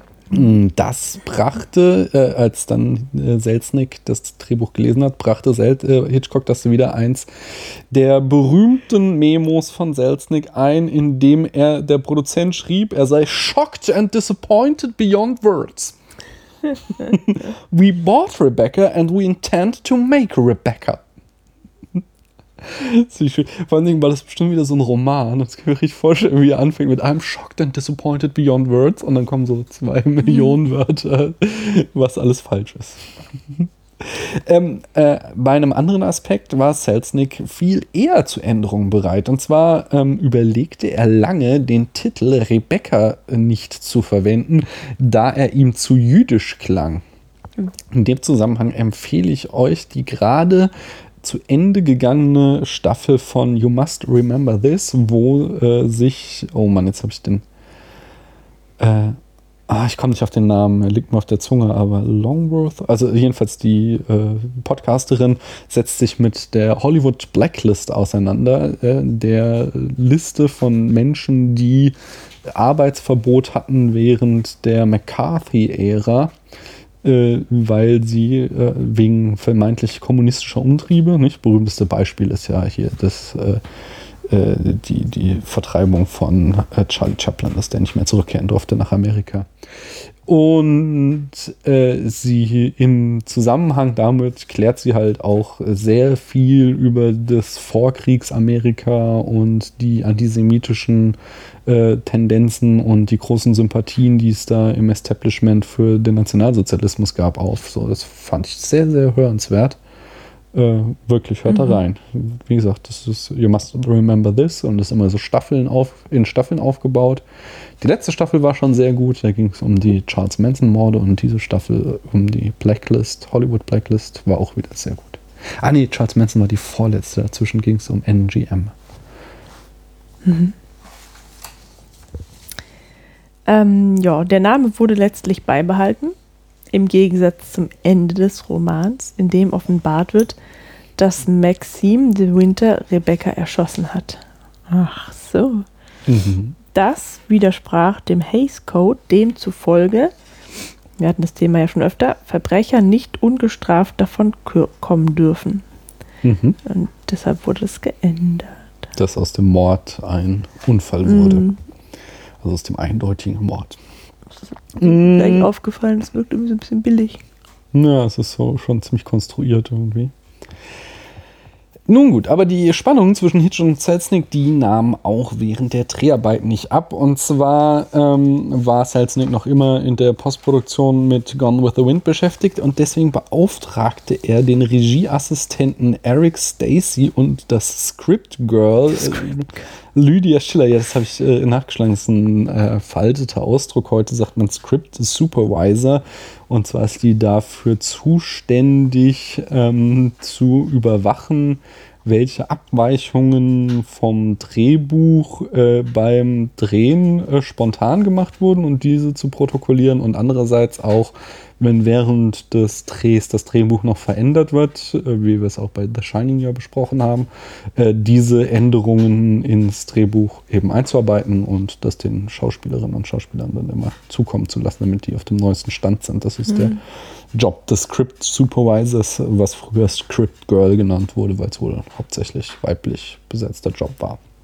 Was tippt der Jack Nicholson in dem Äh, Just Work and No Play makes Jack a dull boy oder sowas. Ah, No Fun, Just Work, äh, sowas in die Richtung. Ich weiß nicht mehr genau den Wortlaut gerade. Jedenfalls war Lydia Schiller, ähm, äh, genau, sollten neben äh, Eric Stacey sollte Lydia Schiller äh, Selznick jeden Tag berichten, was äh, Hitchcock so am Set treibt. Und Hitch hat das also eine irgendwie. Spionin. Ja. Genau, und Hitch hat das irgendwann rausbekommen und hat die beiden wohl ziemlich gemobbt. Zum Beispiel ähm, gibt es da die Anekdote, dass er immer in Meetings, äh, in denen Schiller anwesend war, so lange obszöne Anekdoten erzählte, bis äh, hier das Script Girl fassungslos den Raum verließ, weil hier in den 40er Jahren ist natürlich, wenn da ein Typ über so ein äh, ein dicker Mann in den mittleren Jahren über Sex redet, da war sie bestimmt schockiert und äh, das konnte Hitch ziemlich gut auch in sehr, also wie gesagt, habe ja gerade dieses Truffaut-Interview gelesen, was er da erzählt, was der für Scheiß teilweise gemacht hat. Er erzählt, dass er bei einer ähm, Geburtstagsfeier seiner Frau eine Schauspielerin äh, engagiert hat, die äh, an einem Tisch saß im Raum ganz alleine und mit niemandem gesprochen hat und äh, da den ganzen Abend sitzen sollte, nur damit die Leute äh, sich darüber unterhalten, wie awkward das ist, dass da diese arme Frau red sitzt und keiner mit ihr redet. So, so Blödsinn hat er halt immer gemacht und da kann ich mir das auch sehr gut vorstellen, dass der hier irgendwie schlüpfrige Anekdoten erzählte, bis die Frau den Raum verlassen hat und dann erst zur Tagesordnung übergegangen ist. Hitch wiederum war es gewohnt, seine Filme in der Kamera zu schneiden. Mhm. Er hatte eine Szene vor Drehbeginn schon genau im Kopf und drehte dann nur noch das Material, das er brauchte. Das wiederum ärgerte Selznick ganz gewaltig, denn er war es gewohnt, von den Regisseuren viele verschiedene Varianten einer Szene gefilmt zu bekommen und dann selbst im Schneideraum zu entscheiden, was er davon verwendete. Ah, das würde mich ja auch voll anpissen. Also ich meine, also ähm, das kann ich mir einfach genau vorstellen, wie du diese zwei Typen hast, Mhm. ähm, die einfach komplett unterschiedlich arbeiten. Hm. Ja, der eine, der hat, der ist da, der hat irgendwie was im Kopf und will es direkt so umsetzen, der ist so der spontane Typ. Hm. Und dann hast du den anderen, der alles genau vorher, also so vorher genau planen muss. Ja, und dass die nicht zusammenkommen können, ist ja, ist ja klar. Ja. Ja, und wenn die dann halt auch beide irgendwie wichtig sind und also keiner irgendwie sagt, okay, dann mache ich es halt so, wie der das jetzt möchte, so, ja, dann kracht's halt irgendwie, weil die ja auch überzeugt sind von ihrer Arbeitsweise. Das sind ja auch Künstler, Hm. ja, Ja. die natürlich nur so arbeiten können und sich nicht anpassen können. ja. So. Ja, das zeigte sich zum Beispiel auch darin, dass äh, Selznick ähm, trotz allem immer wieder versuchte, Hitch in seinen Job reinzureden. Und später wurde Hitchcock zum Beispiel nicht müde, die Anekdote zu erzählen, wonach Selznick wollte, dass am Ende ähm, über dem brennenden Anwesen Mendeley der Rauch ein großes R formt und er das viel zu cheesy fand. Und ähm, Das wäre dann wieder so übernatürlich gewesen. Genau, das, das mochte er überhaupt nicht. Und deswegen entschied er sich dafür, ähm, das nicht zu machen, sondern stattdessen eben diese äh, mit R bestickte brennende äh, Bettwäsche zu zeigen. Hm. Äh, allerdings darf man an dieser Stelle auch nicht unerwähnt lassen, dass Selznick immer abgestritten hat, dass die Geschichte wahr ist und behauptet, er hätte nie ein Rauch-R über äh, Mendeley haben wollen.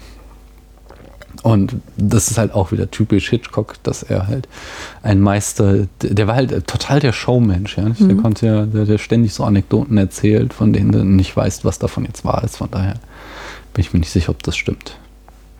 Okay. Selznick war äh, seinerseits so unzufrieden mit der Art und Weise, wie Hitchcock den Film inszenierte, dass er zwischenzeitlich überlegte, die Produktion abzubrechen.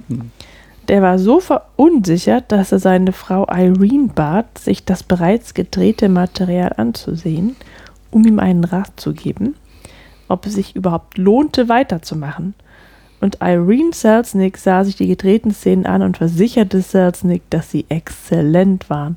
Das heißt, die eigene Frau stellt sich auch noch auf die Seite des Feindes.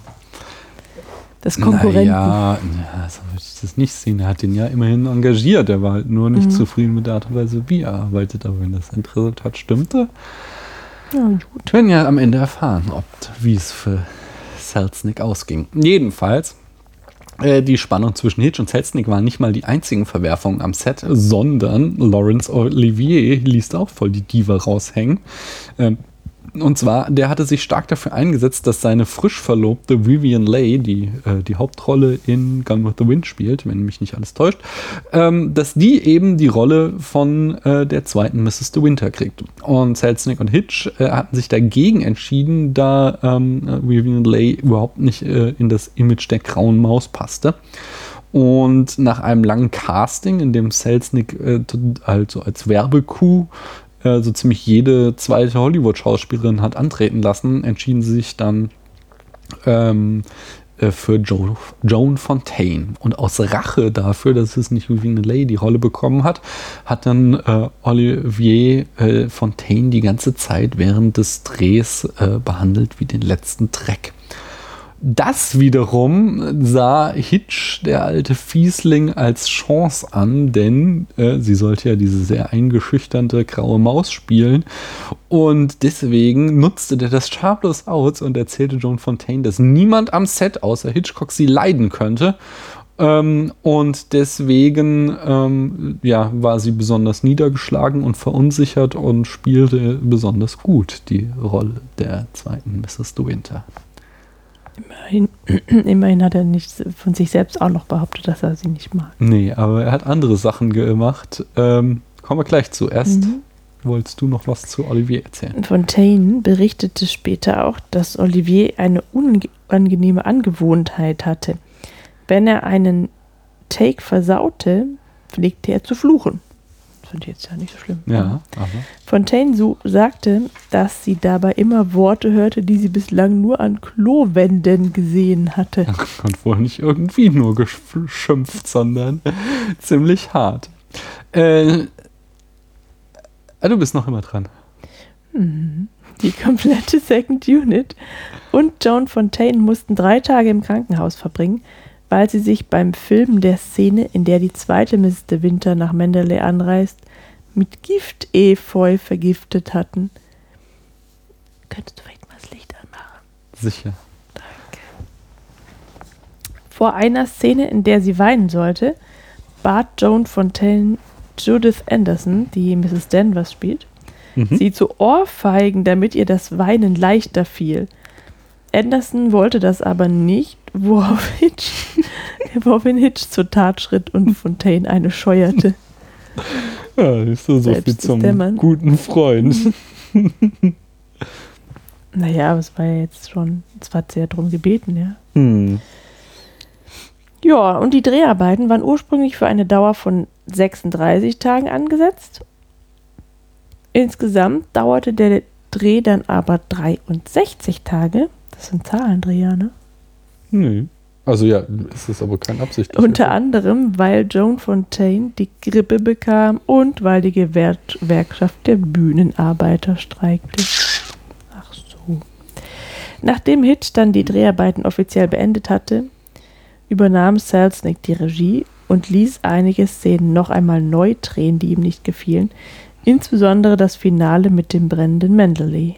Hm, dann kommen wir doch mal zu, den, zu der Kameraarbeit und den Special Effects. Ähm, Hitch und sein Kameramann George Barnes verwendeten äh, eine sogenannte eine Technik, Kameratechnik, die nennt sich Deep Focus Photography in Rebecca. Dabei wird mit einer sehr kleinen Blende und stark ausgeleuchteten Sets äh, gearbeitet. Und das hat dann den Effekt, dass ähm, sowohl Sachen im Vordergrund als auch im Hintergrund scharf zu sehen sind äh, was normalerweise nicht der Fall ist, sondern man wird mit eher Blenden gearbeitet, die dafür sorgen, dass man einen sehr flachen Fokus hat, nicht? Was dann so, so schönen Fokuswechseln, wie zum Beispiel bei The Hateful Eight führt. Aber ähm, diese Technik ähm, ist äh, ein Jahr später bei einem anderen Film, und zwar nicht irgendeinem, sondern dem Film, der heute oft als der beste aller Zeiten genannt wird, äh, zu Berühmtheit gelangt, nämlich bei Citizen Kane wird sie auch verwendet.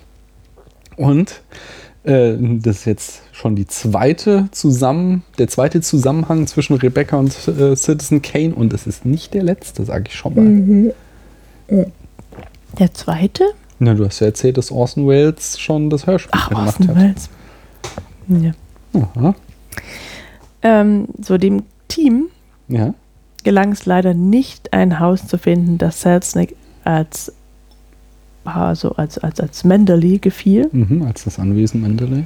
Und daher entschlossen sie sich, eine Miniatur zu bauen. Hm. Und äh, außerdem wurde in einem zweiten Studio noch ein zweites Modell von Mendeley gebaut, äh, das nämlich als, äh, und zwar nur die Ruine von Mendeley zeigte, die man nur in der ersten Szene sieht und sonst nie wieder. Dafür haben sie nochmal ein ei- ganz eigenes Modell gebaut. Äh, und also außerdem sind viele Innenarchitektur- Archi- innenarchitekturelle, also viele Details der Innenarchitektur äh, von Mendeley waren sogenannte Matte Paintings. Ähm, und dabei da gibt es verschiedene Ausführungsarten, aber die Technik, die sie da verwenden, ist, dass sie auf Glasscheiben Details gemalt haben, die dann ähm, zwischen, ähm, äh, zwischen die Kameralinse und das zu filmende Objekt platziert werden. Zum Beispiel haben sie oft so die Decken dargestellt oder die Hintergründe. Da haben sie wahrscheinlich dann keine Glasscheiben, sondern Leinwände benommen oder so. Ähm, äh, ja, Interessant. und äh, solche Matte Paintings wurden dann auch teilweise beim Feuer am Ende verwendet. Ähm, außerdem werden bei dem Feuer äh, Aufnahmen recycelt, die Selznick äh, äh, gemacht hat für äh, diese Burning of Atlanta Szene aus Gun with the Wind. Und damit sind wir fertig. Heute echt viel erzählt über die Produktion. Dann kommen wir doch mal zur Analyse. Gehen wir in Medias Res.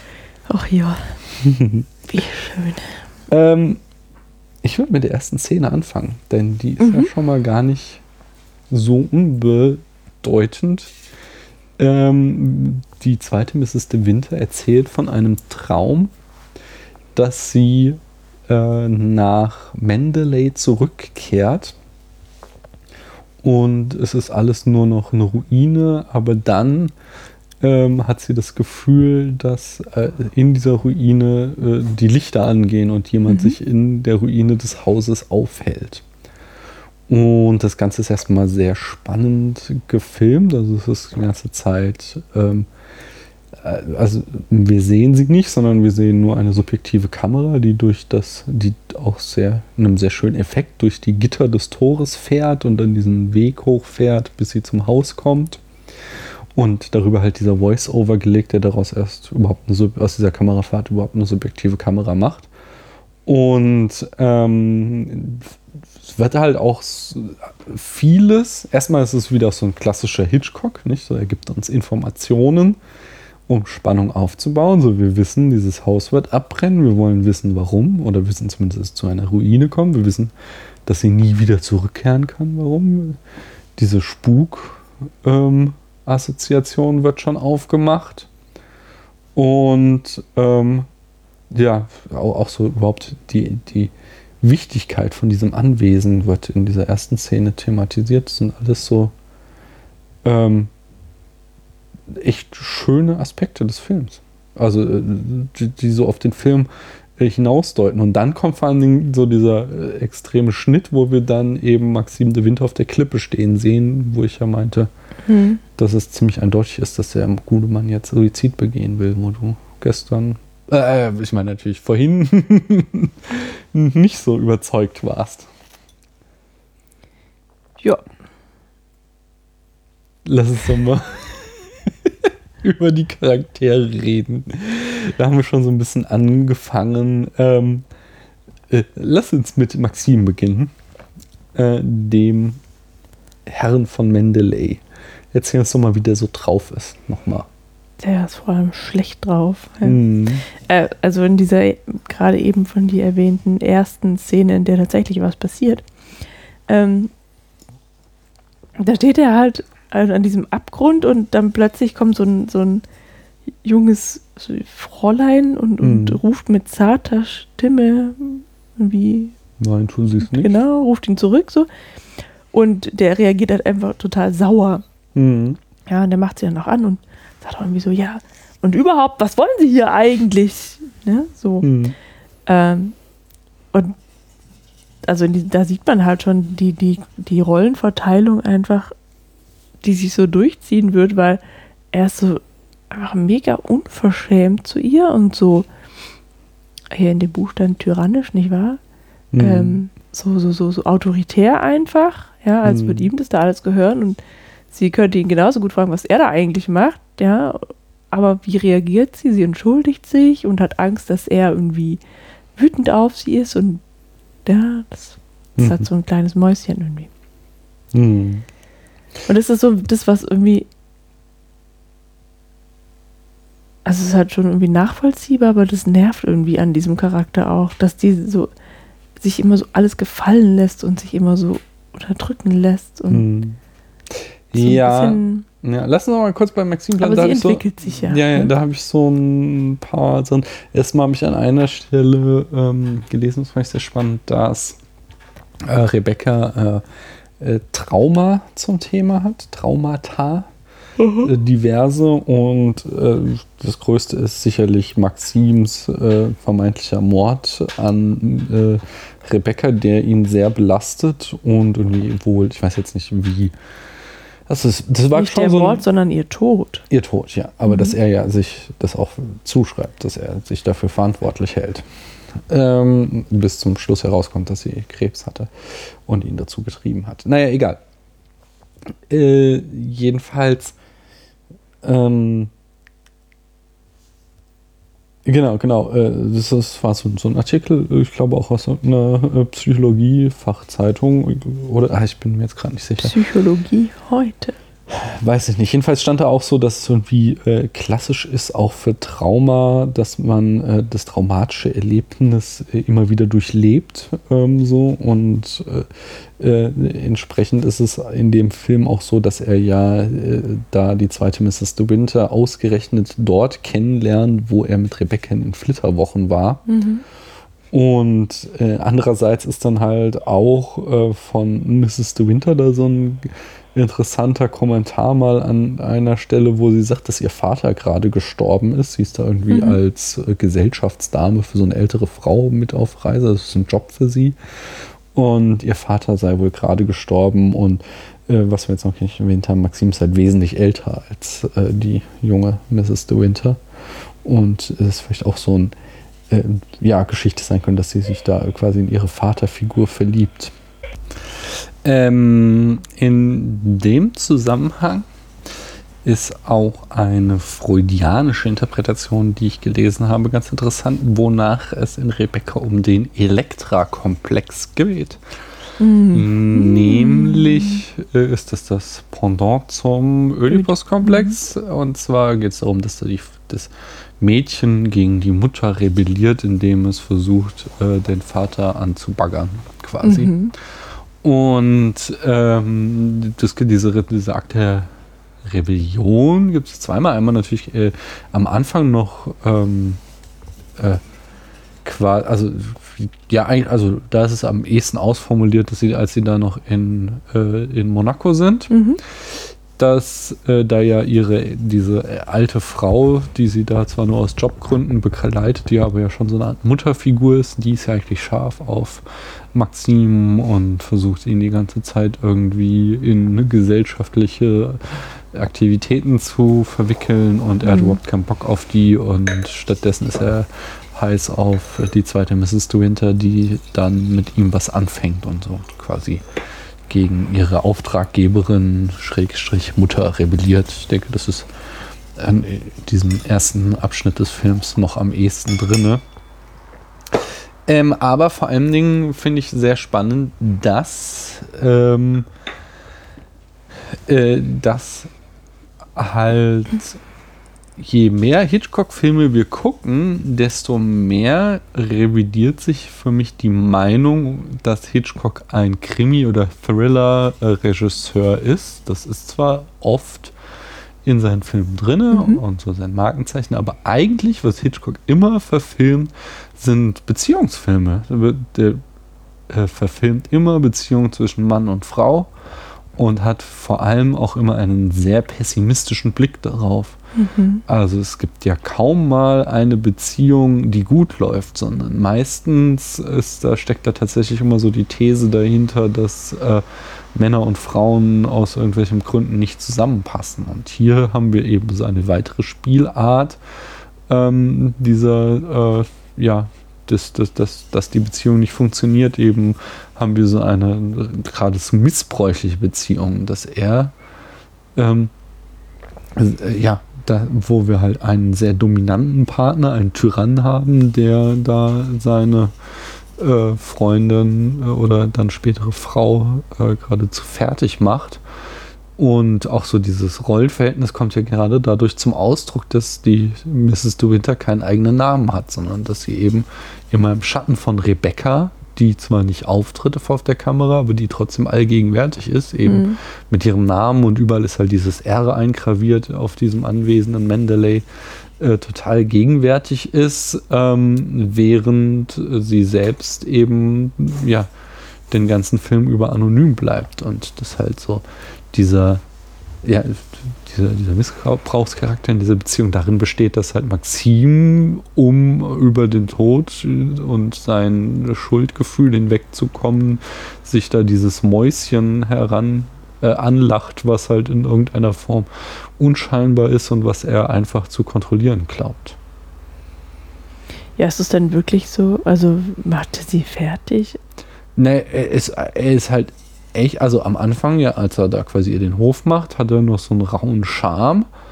Und später hat er auch immer mal wieder Szenen, wo er nett zu ihr ist, und besonders zum Schluss, wo er äh, dann halt ja dieser Twist kommt ähm, und sie dann eben zu seiner Verbündeten wird. Da, das scheint auch so die, den Kit in der Beziehung herzustellen. Aber ähm, davor ist es immer so, dass er sie echt schlecht behandelt. So besonders, wenn sie mal versucht herauszufinden, was denn da eigentlich vorgefallen ist, was ja jetzt auch nicht so ungewöhnlich ist, dass da äh, die zweite Frau auf ein Anwesen kommt und die irgendwie alle von der ersten Frau reden und sie mal wissen möchte, was passiert ist, Mhm. dass er sie dann halt immer total anfährt und äh, total beschimpft und außerdem weil er sie ja da so, hat. Ja, ja, natürlich. Ich sage hier, er ist selbst ein gebrochener Charakter, aber trotzdem ähm, behält er äh, also äh, sonst trotzdem behandelt er sie halt schlecht. Er lässt seine eigenen äh, Gefühle, eine Depression oder was auch immer einfach komplett an ihr aus. Und in dem Sinne ist auch Rebecca ein ähm, der nächste erstaunlich feministische Film von Hitchcock. Also ähm, wir, wir kommen da später noch drauf, dass er halt später den abgetan hat, äh, äh, meinte in diesem Interview, äh, äh, ja, Rebecca wäre ein Frauenfilm, ähm, hat er so abfällig gesagt, weil er auch so, schon so ein kleiner Show-wie war, aber so die Agenda, die er hier vertritt, ist schon eine ziemliche harte Kritik am Patriarchat und an so dieser, also die Art und Weise, wie er es inszeniert, ist es, äh, ja, er heißt das nicht gut, sondern er findet das schon scheiße, wie äh, da die zweite Mrs. De Winter behandelt wird von dem Typen, der da seine Gefühle an ihr auslässt, quasi. So habe ich das gelesen. Andererseits ähm, ist ja die Frau, die, die selbstständig, also emanzipiert ist Mhm. und ihn weder braucht noch liebt, also die ihn irgendwie ja sogar selbst Mhm. unterdrückt. Ähm, das ist ja hier die Böse, Das stimmt, da hast du also die vollkommen starke recht. Frau.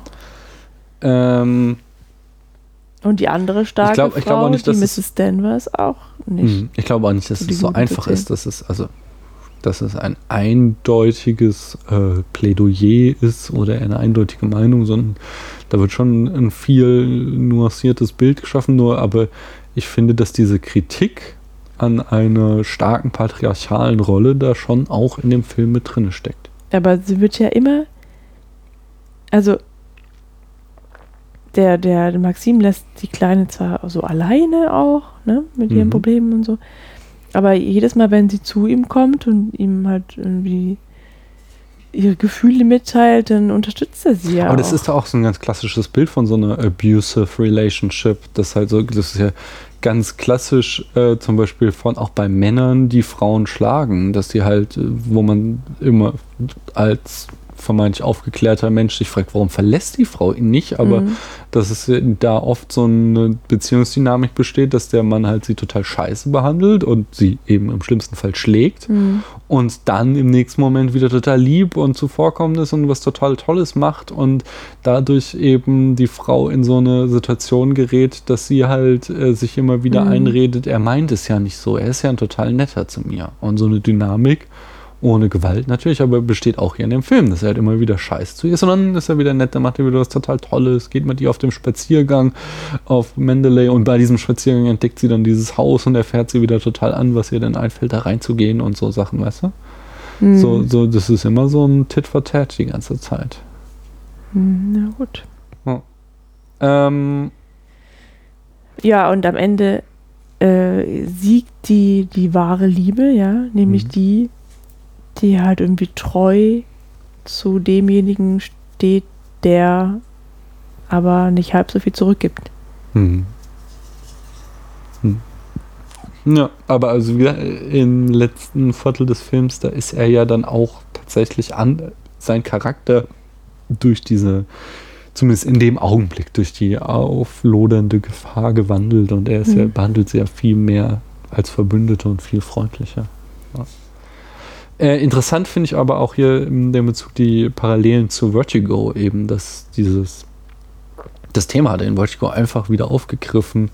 Ein Mann, der so besessen ist von einer Toten, selbst wenn es hier eine andere Form von Mhm. Besessenheit ist, dass er eben nicht sieht, was er an der Lebenden hat. Mhm, Ähm, ja, das fand ich einfach erwähnenswert. das stimmt. Lass mal zu Mrs. Danvers gehen. Die Mhm. ist ja auch total spannend. Danny Danvers. Erzähl uns mal ein bisschen was über die gute Frau. Ja, das ist die, die Vertrete, Vertreterin, die Mhm. Verbündete des Geistes Rebecca. ähm, die halt irgendwie auch nicht über den Tod von Rebecca hinweggekommen Mhm. ist. äh, ja, und die halt auch eifersüchtig ist, Ja. als die junge De Winter kommt. Junge Mrs. De Winter. Mhm. Und sie halt vordergründig irgendwie unterstützt, aber eigentlich sie hasst und am Ende sogar in den Selbstmord treiben möchte. Hm. Einfach, also nicht, weil Mrs. Danvers irgendwie ihre Stelle in dem Haus gefährdet sieht oder, oder ihre gute Beziehung zu Mr. De Winter, sondern ähm, weil sie einfach nicht akzeptiert, also weil sie einfach den Stellenwert von der alten, von Rebecca gefährdet sieht. Hm. Oder, oder, oder Genau, das ist der Fall. ihr, ihr Vermächtnis. Ja. Äh, Sie hat Angst, dass die in Vergessenheit gerät. Genau. Und ähm, die, die genau. Außerdem möchte sie ja immer, also glaubt ja immer, dass sie zurückkommt, die Hm. alte. Mhm. Ähm, genau in diesem Zusammenhang äh, gibt es eben eine Szene, die berühmt geworden ist für ähm, die Andeutung von ähm, Homosexualität unter dem ähm, Hays Code. Also Hays Code, der Mhm. berühmte Zensurcode. Da war es wohl so, dass im Roman ähm, äh, Roman äh, diese, äh, eine homosexuelle Beziehung zwischen Mrs. Danvers und Rebecca angedeutet wurde. Und das Hayes Office, als dann da irgendwie, ich weiß nicht genau, wie die Abläufe waren, aber anscheinend hat da Selznick in irgendeiner Form schon den Antrag stellen müssen, dass er den Roman verfilmen will. Und da hat das Hayes Office ihm schon mitgeteilt, äh, dass wenn sie auch nur ein, einen Hauch von äh, Homosexualität in dem Film ähm, äh, ja, oder im Drehbuch, was er, glaube ich, einreichen musste, zu lesen bekommen, dann, äh, ja, dann, dann werden sie den Film nicht genehmigen. Und äh, da gibt es dann, wie gesagt, eine Szene, die halt äh, zum Paradebeispiel wurde, wie Hitchcock es dann gelang, den Code doch zu umgehen, indem er halt einfach nichts, eine vermeintlich total harmlose Szene zeigt, die aber für Eingeweihte äh, total eindeutig ist, dass Mrs. Danvers ähm, äh, ja offensichtlich in einer lesbischen Liebe mit Rebecca war. Und zwar äh, gibt es, ja, das ist irgendwie so das, das Schla ganz klassisch auch, dass das Schlafzimmer von äh, Rebecca unangerührt ist äh, seit ihrem Tod und im Ostflügel oder so, äh, in irgendeinem Flügel des Anwesens, den keiner mehr betritt und äh, verbotenerweise geht dann Rebecca dann doch irgendwann rein. Ja, den betritt aber auch keine mehr, weil der zum Meer hin neigt. Also die Fenster schauen zum wo Meer raus. sie gestorben ist. Genau. Genau, und da, da, das kann ja der, also der Mhm. Maxim kann das Meer ja nicht mehr sehen. Na, jedenfalls ähm, auch, das ist ja dann eher schon wieder hier ein ähm, Dornröschen-Motiv, dass sie dann äh, trotz des Verbots diesen Raum betritt und es dann in diesem Raum Unheil erlebt, nämlich äh, Mrs. Danvers stellt sie und äh, davor hat sie die ganze Zeit ihre Feindseligkeit nur angedeutet und jetzt hält sie ihr da einen quasi langen Vortrag, äh, wie toll Rebecca war und dass äh, die zweite Mrs. De Winter nie in ihre Fußstapfen treten wird. Und im äh, Zuge dieses äh, Vortrages äh, hält sie irgendwann so ein Nachthemd von Rebecca hoch und zeigt, äh, wie durchsichtig das ist. Guck, man kann meine Hand, genau, man kann meine Hand dadurch sehen und das äh, so ein subtiler Hinweis war halt alles, was Hitch sich erlauben konnte, um Homosexualität anzudeuten. Aber zugleich war das unter den Sehgewohnheiten, die sich äh, bei dieser starken Zensur herausgebildet haben, genug, um dem wissenden Zuschauer und der wissenden Zuschauerin zu verraten, dass wir hier eine äh, lesbische Protagonistin haben.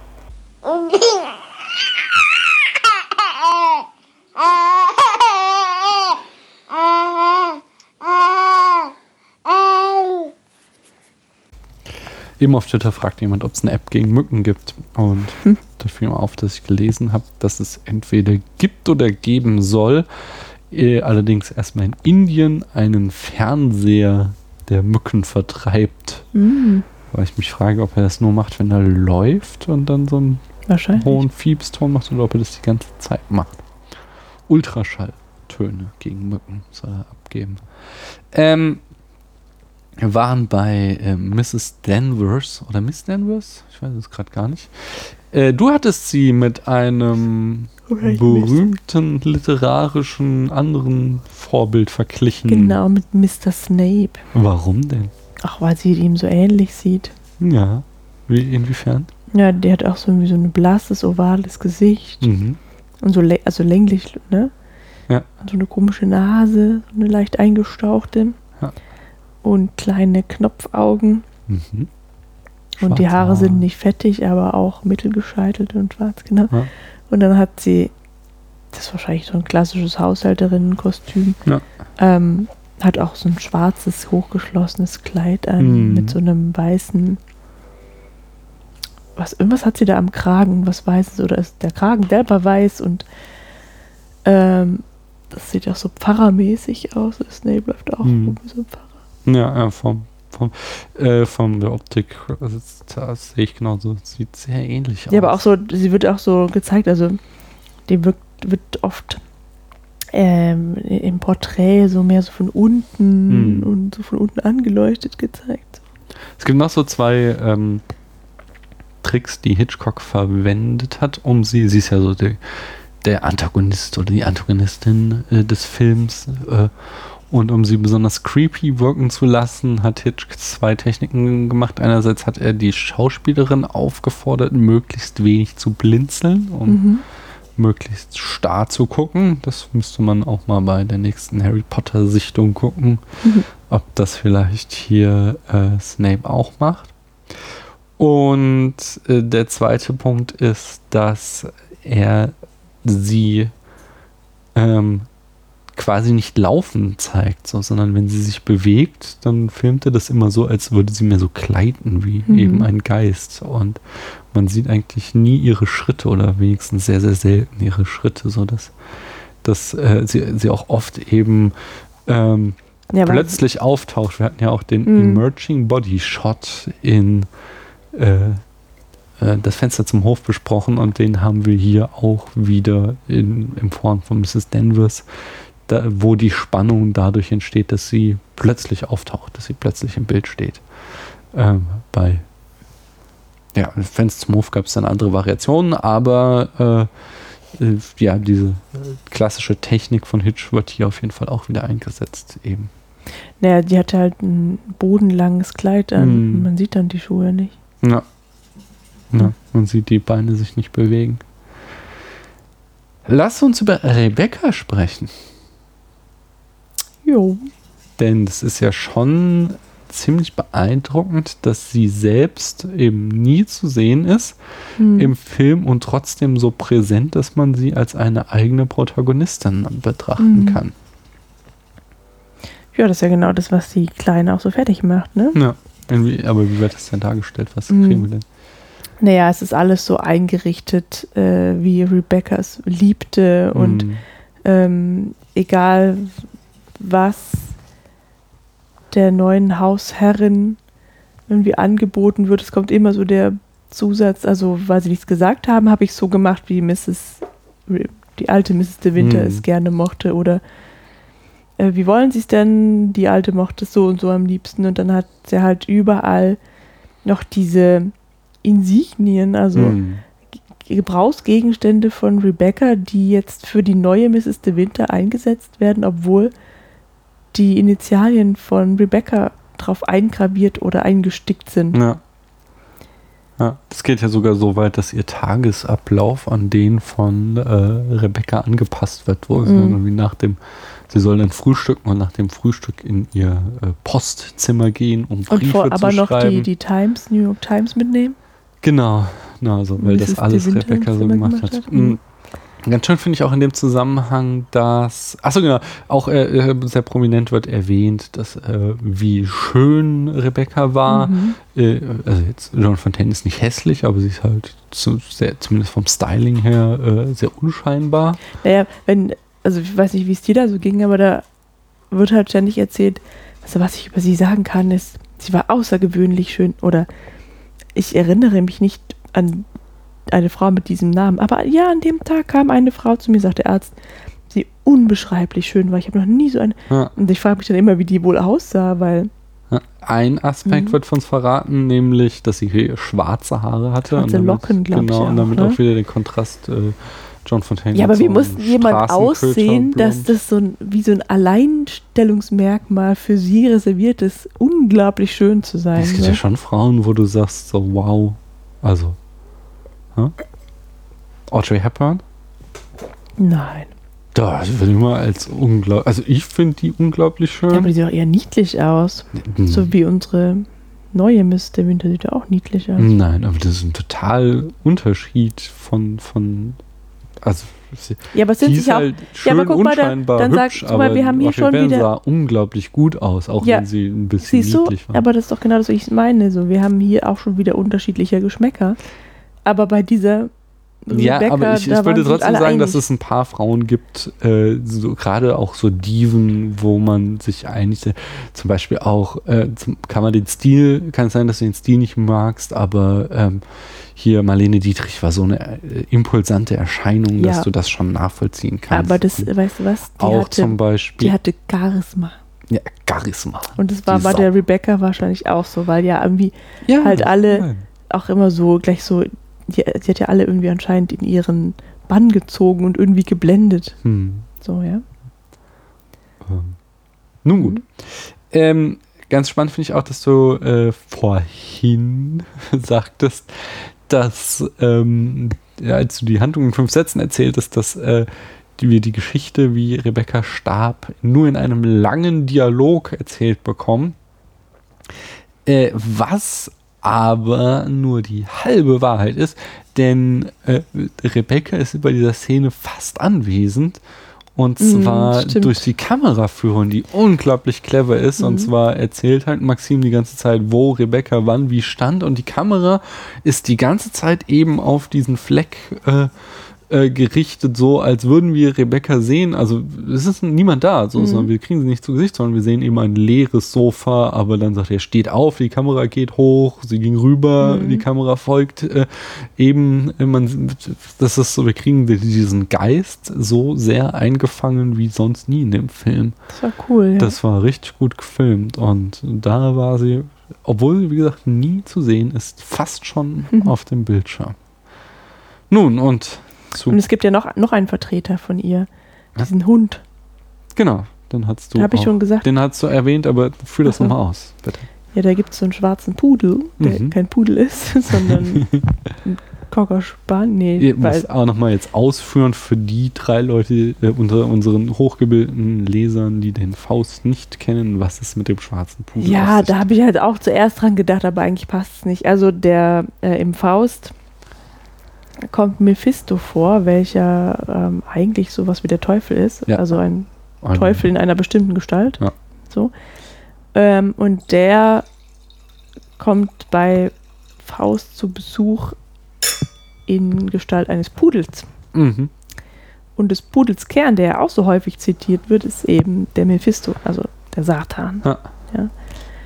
Und ähm, der Faust oder der Goethe hat es tatsächlich halt dann geschafft, schwarze Pudel irgendwie immer als gefährlich oder als verwandelte Teufel in unsere Köpfe zu brennen. Oder als Geist in dieser Form. Und da sehen wir halt in diesem Film, als so Mrs. Danvers auf, oder ist es sogar der Butler, der zeigt irgendwie auf so eine Zimmertür und sagt so, dies war das Zimmer von der alten Mrs. de Winter und dann sitzt halt davor dieser schwarze Hund oder liegt und der wird halt Mhm. überhaupt nicht erwähnt, sondern der ist halt einfach nur da und der ist auch in dem Kaminzimmer von Mrs. Danvers, von der alten Mrs. Danvers, von Rebecca. Und der, der führt auch Rebecca erstmals in diese Hütte rein, in der Nicht ja Rebecca, sondern die dann, äh, neue. Entschuldigung. Ja, da freuen die sich ja dann aber auch irgendwie an. Ja, schon, aber das hatte da ja einen zentralen Plotpunkt, eine zentrale Aufgabe, überhaupt Ja. diese Hütte in, Aber- in den Film einzuführen. Genau, so am Anfang ist es halt irgendwie einfach so ein, auch so eine gruselige Gestalt, die einfach da ist und die halt ähm, die neue Mrs. de Winter auch, ich weiß nicht, ob er sie sogar anknurrt, aber irgendwie mag er sie nicht leiden, glaube ich. Hm. Es ändert sich aber auf diesem Spaziergang. Ähm, ja, ja. Da Ja. rennt er ja irgendwie weg in die, zu Und der sie Hütte holt ihn, und ja. sie holt ihn dann an der Leine Aber, zurück. und das, äh, dann kommen wir doch weil äh, wie sich auf diesem Spaziergang die Beziehung ändert, ändert sich auch einiges mit der zweiten Mrs. De Winter, Mhm. womit wir sie als letzte in unserem äh, Protagonistenquartett vielleicht besprechen sollten. Äh, wir hatten jetzt mehrfach betont, sie ist die graue Maus, sie steht im Schatten von Rebecca, aber äh, sie macht ja schon einen großen Charakterbogen Mhm. durch. Äh, erzähl uns den doch. Ja, die lässt sich nicht abschütteln. Ja. Ne? Also die versucht halt einfach alles. Sie versucht, die Liebe ihres Mannes zu gewinnen. Sie versucht auch irgendwie Ansehen bei den Hausangestellten zu erlangen und vor allem versucht sie rauszufinden, was eigentlich mit dieser Rebecca war. Hm. Ja. Also das würde mich auch ziemlich nerven, dass mir irgendwie keiner diese Geschichte wirklich erzählt. Hm. Ähm, Interessant ist, dass sie ähm, ja auch, also sie am Anfang, also sie ja so total, ähm, sie ist ja selbst eher eine Angestellte und wird dann eben in diese Prinzessin-Rolle reingeworfen. mh, Und am Anfang tritt sie auch noch total auf als Angestellte. Sie ist ja so, äh, sie ist ja zum Beispiel auch so ein Tollpatsch, der hier ständig Mhm. irgendwas passiert. Und am Anfang macht sie so eine Figur kaputt, so eine Porzellanfigur. Und obwohl sie ja die Hausherrin ist und äh, hat sie halt irgendwie Angst, dass das jemand mitkriegt und versteckt ihn in so einer Schublade. Mhm. Ähm, und äh, daraus wächst sie ja dann doch so, dass sie dann irgendwie ihr Haar anders äh, trägt und sich anders kleidet und so weiter. Und doch immer mehr in diese äh, ja, Rolle der Hausherrin hinein. ja. Na.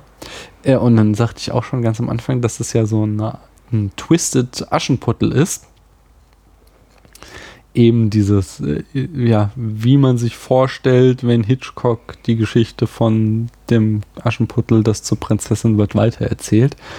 Und dass eben alles total schief läuft und der Prinz ist blöd und das Schloss ist blöd, denn irgendwie Mendeley selbst wird ja auch, ist ja eigentlich auch schon fast wie so ein eigener Protagonist und wird als total Mhm. unheimlich und abweisender Ort dargestellt. Nicht zuletzt. Ja, erstmal so als ähm, Traumziel, so ja. Ja. Mendeley ist so ein Gerücht, dass das halt ein Wahnsinnsanwesen ist. Und Na. wenn man da ist, dann ist man. Ja, halt- als man es erstmal siehst, hast du ja auch total wow und Mhm. hast gesagt, als wir den Film gesehen haben. Und äh, das passt ja sehr gut da rein. So, es ist halt das Traumschloss, das Märchenschloss. Und aber dann von innen ist halt alles immer ganz groß und habe ich schon diese Deep Focus Photography äh, erwähnt. Es sind, sie wirkt halt immer total verloren. Auch so ähm, die Türen ist mir aufgefallen, dass es äh, bei äh, The Scarlet Empress, ich glaube, der ist älter. Ja, der müsste älter sein. Den habe ich mal schriftlich bei uns im Blog besprochen mit Marlene Dietrich als Katharina der Großen. Da ist es auch schon so, dass, und das hat er hier sich geklaut, dass die Türen eigentlich zu groß für die Menschen sind, dass die Klinken immer so nicht auf Höhe der Hüfte sind, wo Türklinken normalerweise sind, sondern eher so auf Gesichtshöhe. Hm. So, was halt irgendwie dazu führt, dass die Protagonisten viel verlorener wirken. Oder auch dieser Kamin, der öfter mal zu sehen ist, halt riesig und wenn äh, da die zweite Mrs. de Winter davor steht, wirkt sie halt total verloren. Und Mhm. so ist es so, ist halt viel, ist auch so, äh, wo du meinst, das ist schon viel zu sehr Holzhammer, äh, dieser äh, Frühstückstisch, wo sie Ach da so, mhm. alleine dran saß und äh, halt wirklich äh, riesiger Tisch und sie sitzt da und ist halt nur noch so ein kleiner Krümel. Also der Holzhammer war die Kamerafahrt von ihr weg den Tisch entlang, Ja, um zu zeigen, wie groß der Tisch und wie verloren sie ist. Genau. Äh, und sehr schön äh, finde ich dann halt auch, was super in dieses Aschenputtel-Bild passt, ist, dass es äh, natürlich auch eine Treppenszene gibt. Natürlich ist äh, für Mhm. Aschenputtel äh, wichtig, dass es äh, die Szene gibt, wie sie die Treppe hinunterläuft. Und im Märchen, wir kennen das, ist es eigentlich die entscheidende Szene, die ihr das Glück bringt, weil Mhm. ihr sie den Schuh verliert und der Prinz dann damit sie wiederfinden kann. Und wenn Hitchcock das erzählt, ist das natürlich genau das Gegenteil. Mhm. Ich sehe das ein bisschen anders. Ähm, die Szene, in der sie die Treppe runtergeht, also in den Ball kommt, ist Mhm. ähm, bei Aschenputtel halt auch die Szene, in der sie auftaucht und in der eigentlich das passieren müsste, Dass sie total bewundert wird. genau Okay, von okay, bewundert wird. Und da ist es eben andersrum, alle drehen sich um Ja. Mhm. und staunen, aber sind ganz erschüttert. Mhm. Und ähm, genau, ihr eigener Mann scheucht sie ja dann auch weg, so auf unflätige Art und Weise, sagt er, geh bloß, zieh dich um, egal was, Hauptsache du ziehst das aus, ja. Und dann kommt die Treppenszene. man Mhm. Ähm, Dann rennt sie weg. genau, ja. Sollen wir das noch erklären? Das Ja, ja, das doch doch erzählen. Also sie hat ein Kostüm an, das Mrs. Danvers ihr vorgeschlagen hat. Und das ist halt das gleiche Kostüm, das Rebecca auf dem Kostümball im Jahr zuvor anhatte. Was ein kleiner Kritikpunkt ist auch von mir, äh, meine beliebte Kritik, dumme Protagonisten, die Dummes Mhm. tun, finde ich Mrs. nicht Danvers gut. zu vertrauen. Ja, nachdem Mrs. Danvers nur scheiße zu ihr war und dann meinte, so, oh, verkleiden Sie sich doch als diese Frau, das ist so eine gute Idee. Warum sollte das jetzt auf, warum sollte sie es jetzt ernst Mhm. meinen? Was, also, ich kann es verzeihen, weil sie halt so ein Mäuschen ist. Das ist so, dass sie halt wirklich so weltfremd Mhm. Ja, und die denkt sich halt, ja, die deswegen- Mrs. Danvers, die kennt ja den Maxim besonders gut. Ja, okay. Nee, nee, ich finde, also okay, ich kann, kann die Motivation der Protagonistin nachvollziehen, aber ich finde es schon so ein leichter Stich, so dass sie eben wir da fünf vor fünf Szenen gezeigt bekommen haben, Ja. wo Mrs. Danvers sie super Also schlecht wir haben es behandelt. halt gewusst. ja. Ja, so. Und ja, aber das finde ich halt, das ist eben genau dieses Inarito-Ding, so dumme Protagonisten, die Dummes tun. Ja. So, genau. Und also dann erfolgt eben ähm, die, die, die, die Sichtung ihres Kostüms. Mhm. Und dann kommt die Treppenszene. Dann rennt sie die Treppe hoch Ja. in ihre Gemächer oder zu Mrs. Danvers. Ich glaube, sie will zur Rede stellen. Und verliert dabei nicht ihren Schuh, sondern ihren Hut. Ah, Mhm. ah, super. Guck mal, Mhm. das ist noch viel detaillierter, als es mir aufgefallen ist. Sehr cool. Ähm, Das wäre eben vielleicht auch zu Holzhammer gewesen mit dem Schuh. Aber das war auch so, dass das während des Films auftauchte, dass ich glaube, Maxim nennt sie doch dann zwischendurch auch Aschenbrödel. ja, genau, an einer Szene wird es ausgesprochen. Genau. Mhm. Nee, es wird zweimal sogar ausgesprochen, total. Ich weiß, wusste, mir ist zweimal aufgefallen, dass sie es tatsächlich ansprechen. Mhm. Ähm, dum, dum, dum. Genau, was, was ich noch unbedingt erwähnen muss, ist auch äh, eine Szene, wo ich sogar hier unsere Blu-ray anhielt und zurückspulte, um dir die Szene nochmal zu zeigen. Du warst so begeistert. Es war so gut gefilmt. Es war, ich glaube, es ist auch von Every Frame a Painting. Ich suche es auf jeden Fall raus. Gibt es so ein Video, ähm, Who Wins the Scene? Mhm. Äh, am Beispiel von ähm, Das Schweigen der Lämmer. Wer, wer gewinnt die Szene? Und hier gibt es so eine Szene ganz am Anfang noch des Films, wo eben, wie gesagt, äh, die zweite Mr. Winter ist da mit so einer Frau in Monaco, deren Gesellschafterin Mrs. van ist. Hopper. Mrs. van Hopper. Glaub ich. Genau, ja, es klingt äh, vertraut. Und äh, Maxim äh, soll, äh, möchte sie, also hat sich halt in sie verliebt und sie sich in ihn. Und jetzt ist es so, dass Miss van Hopper überstürzt abreisen muss, weil ihre Nichte oder Tochter. Ihre Tochter ist verlobt. Genau. Mhm. Und sie möchte halt hier die zweite Mr. Winter mitnehmen.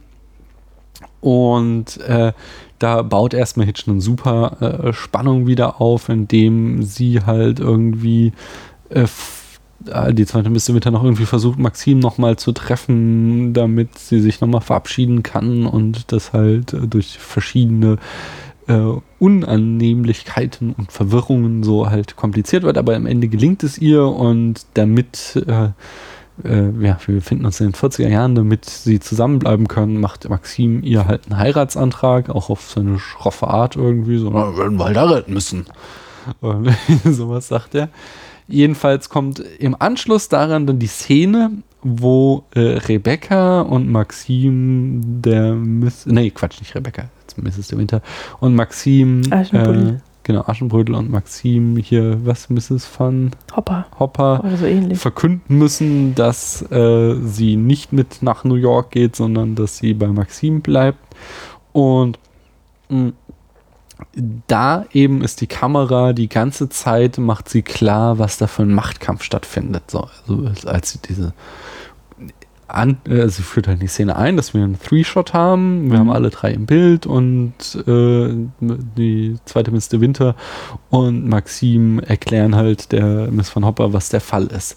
Äh, dann versucht Miss Van Hopper äh, das Steuer zurückzugewinnen, indem sie irgendwie auf die Idee kommt, die Hochzeit planen zu können oder Mhm. sowas.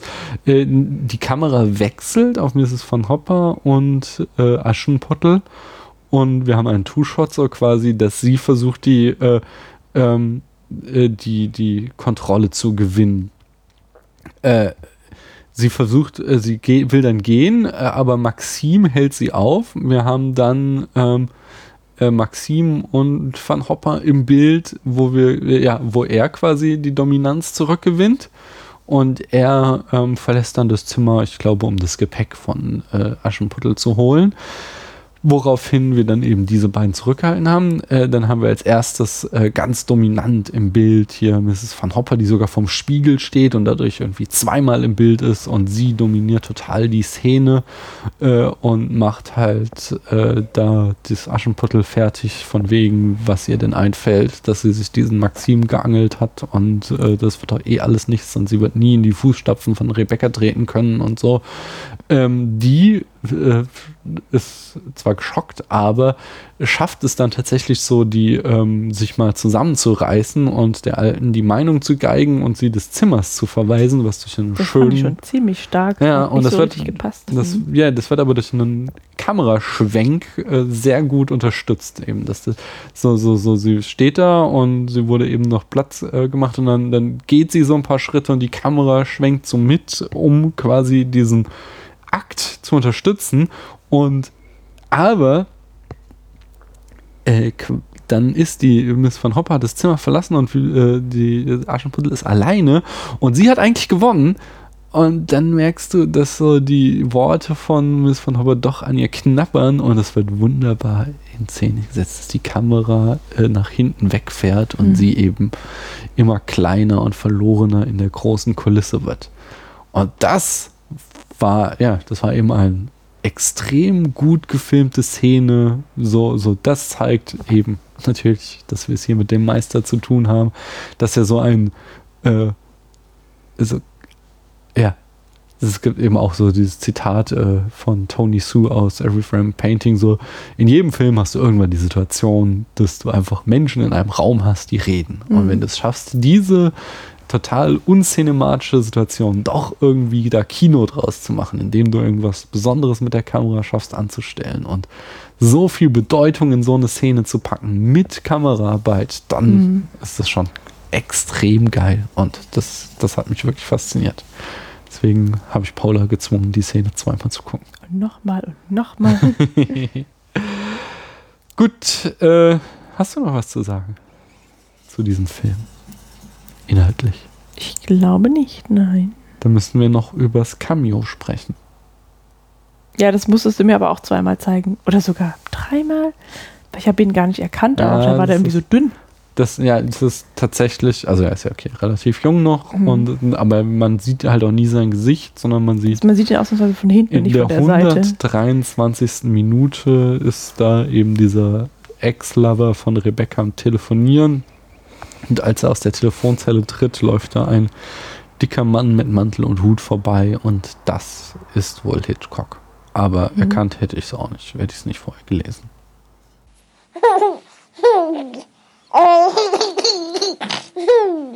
Ich habe mich gefragt, warum wir kein Sponsoring mehr haben. Äh, weil wir das Jahr begonnen haben äh, mit einigen Entschlackungen, nicht? Wir hatten doch so Ach ein so. bisschen Ballast über Wort geworfen. Ähm, Über Wort geworfen. über Wort geworfen. Äh, muss man hin und wieder auch mal machen. Aufräumen. Genau, um halt, weil sonst ist so ein Podcast irgendwann so voller Running Gags, Hm. äh, dass Neuhörer, ähm, für die die Barriere zu hoch ist, als dass die sich, äh, dass die es schaffen, da reinzukommen, nicht? Wenn wir die ganze Zeit unsere alten Witze mitschleppen, äh, was wir ja schon jede Menge machen. Ich meine, wir sind uns immer wieder beömmeln, wenn du irgendwas mit Ritter der Kokosnuss sagst und Leute, die die Folge und die zehn Folgen danach, wo das Thema wieder aufkommt, nicht gehört haben, die wissen gar nicht, was das für ein Running Gag ist. Und äh, so gibt es halt viele. Zum Beispiel ist mir auch aufgefallen, ähm, habe ich heute noch drüber nachgedacht. Äh, achso, wir haben ja so eine kurze Pause gerade gemacht.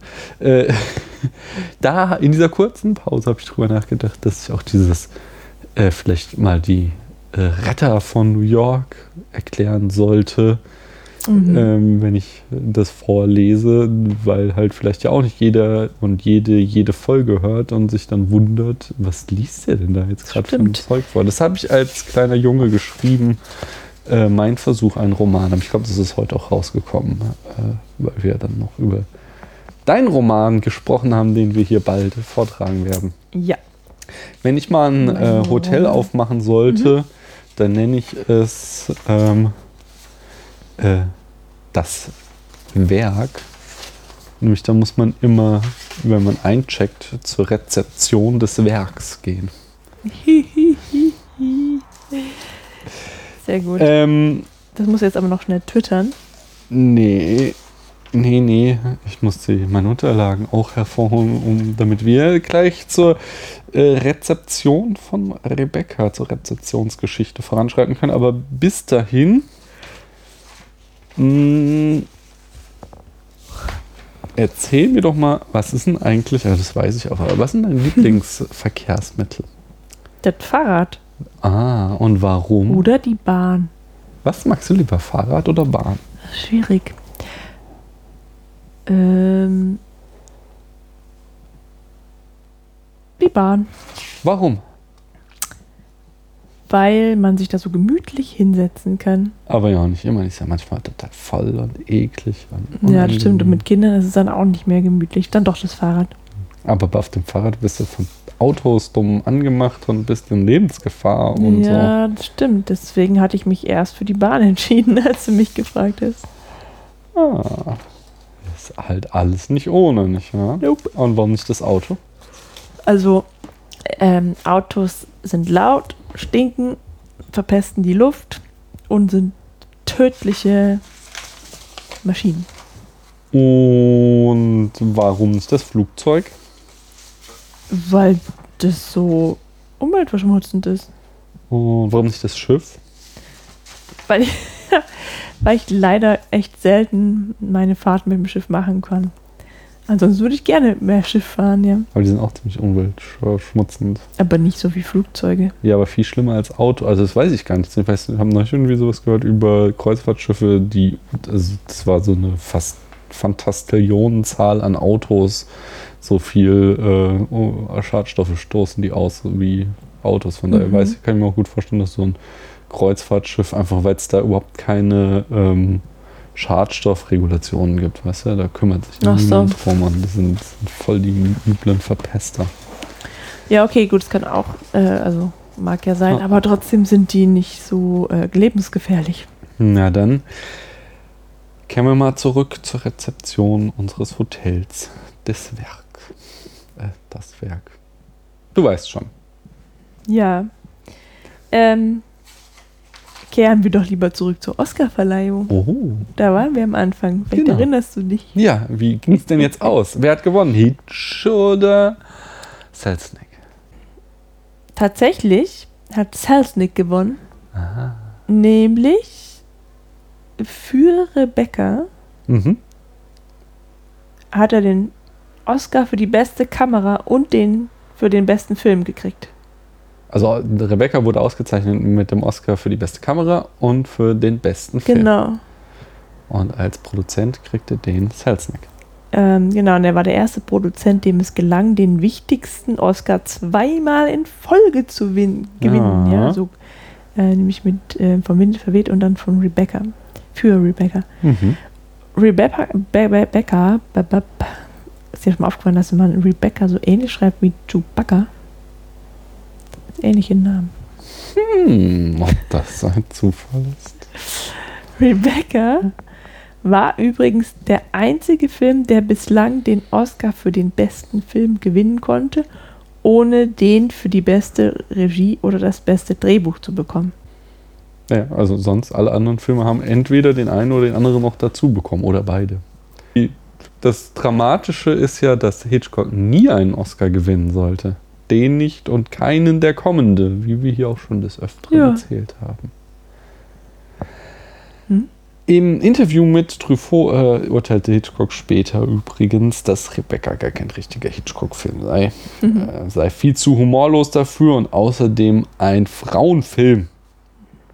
Ähm, ja, außerdem gefiel ihm natürlich nicht, dass Selznick seinen, äh, sein Drehbuch äh, äh, abgelehnt hat. Allerdings im gleichen Interview sagte äh, er auch, dass äh, der Film gut gealtert sei und er weiß nicht genau warum. Das Mhm. Interview wurde äh, übrigens im Jahr 1962 geführt.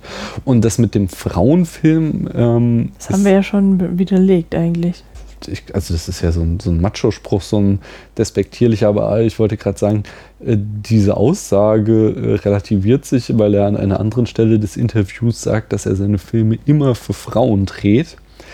Ähm, und zwar nämlich, wenn abends der Mann und die Frau äh, an der Kinokasse stehen und entscheiden, welchen Film sie gucken sollen, dann ist es nach Hitchcocks Theorie äh, immer die Frau, die die Entscheidung fällt. Und deswegen macht er seine Filme so, dass die Frauen sie sehen wollen Aha. hat er mal gesagt. Also hat er da in dem Interview gesagt Mhm. an einer Stelle.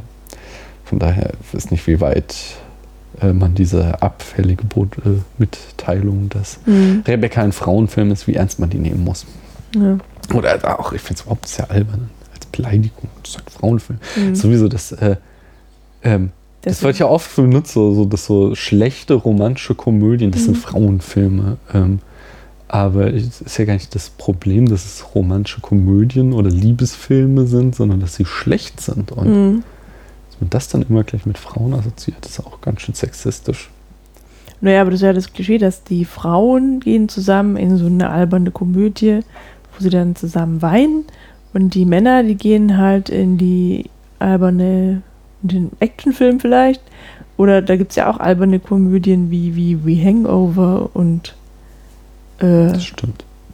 gut, American Pie war für Schüler, ne? So. Naja. Mm, Also es kriegt ja, mit solchen Klischees kriegt ja jedes Geschlecht irgendwie sein Fett ab. hast du recht. weg. Wie auch immer. Selznick hatte übrigens Rebecca am Tag, als die Oscar-Nominierungen bekannt gegeben wurden, noch einmal in LA in die Kinos gebracht. Als zusätzliche Werbemaßnahme brachte er sogar den Gouverneur dazu, den Hollywood Boulevard für einen Tag in Rebecca Boulevard umzubenennen. Uiuiuiui. Wie hat er denn das gemacht? Er ist zum Governor gegangen und hat gesagt, hier, hätte gerne. Und er hat gesagt, alles klar, David, für dich machen wir das doch. Hier ist, oh. hier ist meine Wahlkampfkasse, willst du nicht da mal ein paar äh, tausend Dollar reingeben? Ach so, meinst So wird es wohl gelaufen sein, nicht? Mhm. Ähm,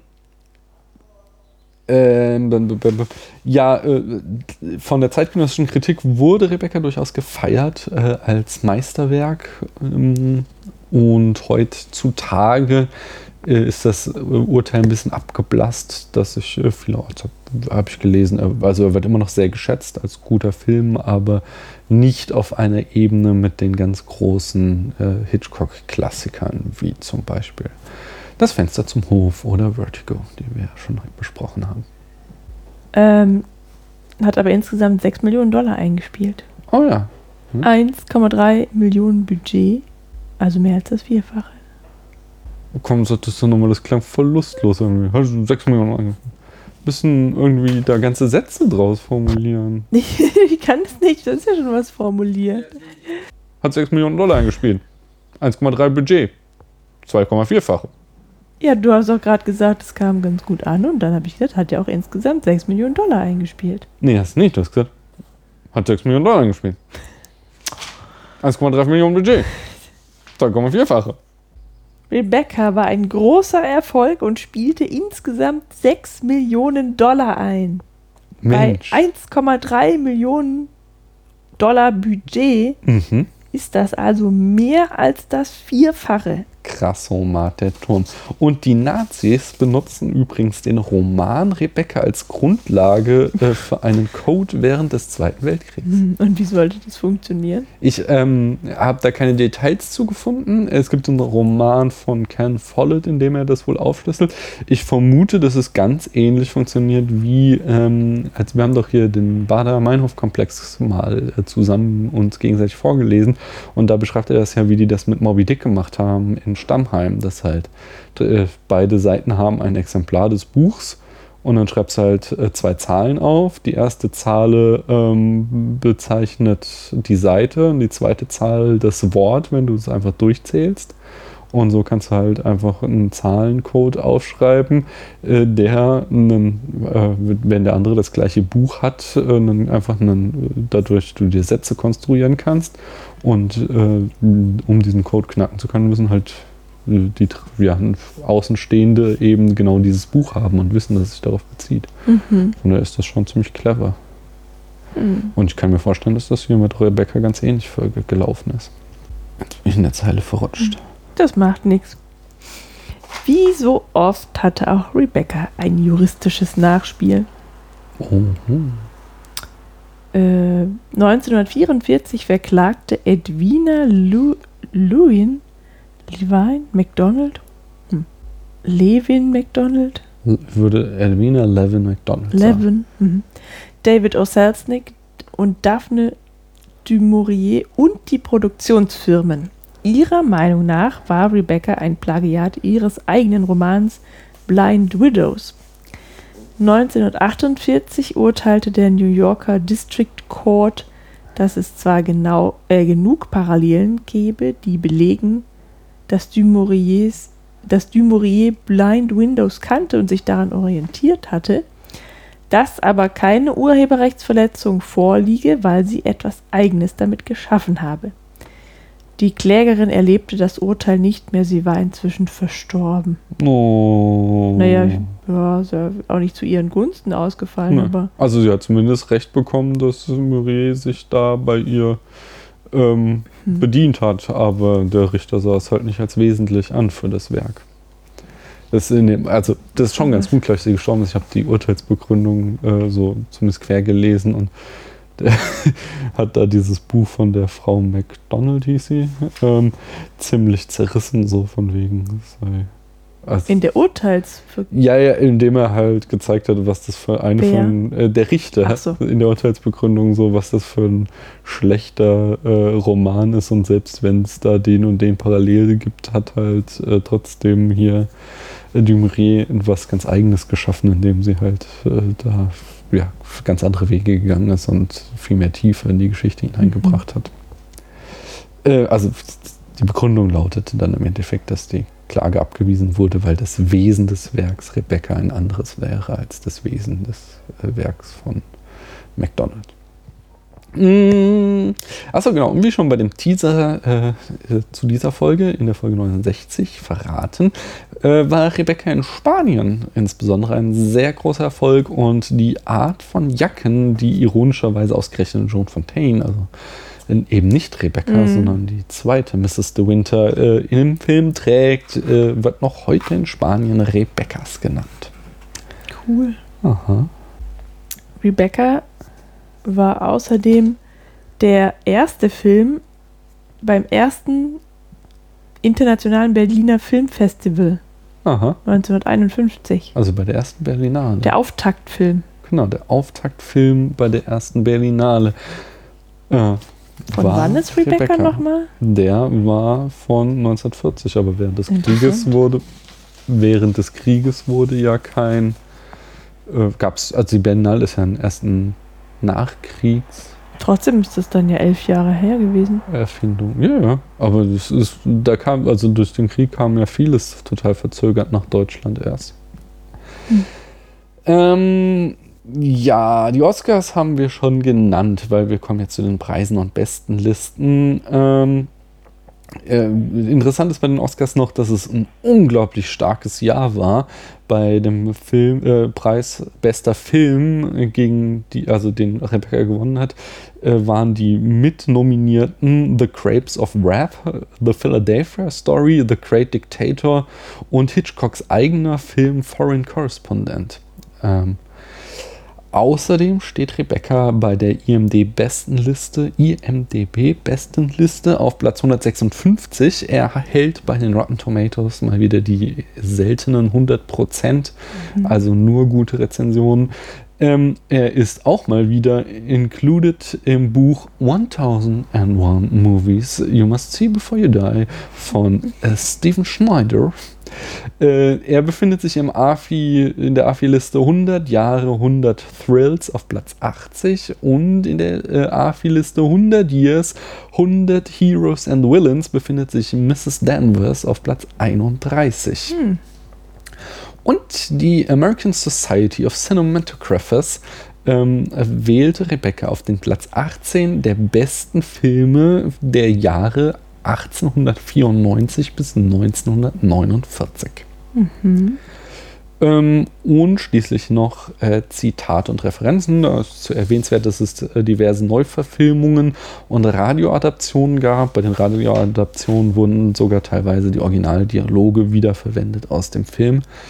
Mm, äh, interessant ist noch weiter die Parallelen zu Citizen Kane. Wir hatten schon äh, Orson Welles dieses Hörspiel Rebecca produziert hat äh, und er kannte den Film offensichtlich gut. Er hat nicht nur die Deep Focus Technik in Citizen Kane verwendet, sondern auch äh, äh, der Anfang und das Ende von Rebecca, äh, bei denen orientiert sich Citizen Kane ganz offensichtlich, macht es aber zugleich unglaublich viel besser. Also diese äh, auch noch durch das Tor aufs äh, Anwesen zugehende Kamera am Anfang taucht bei Citizen Kane wieder auf, aber da mit so einem leuchtenden Fenster ähm, nochmal echt schöner gemacht.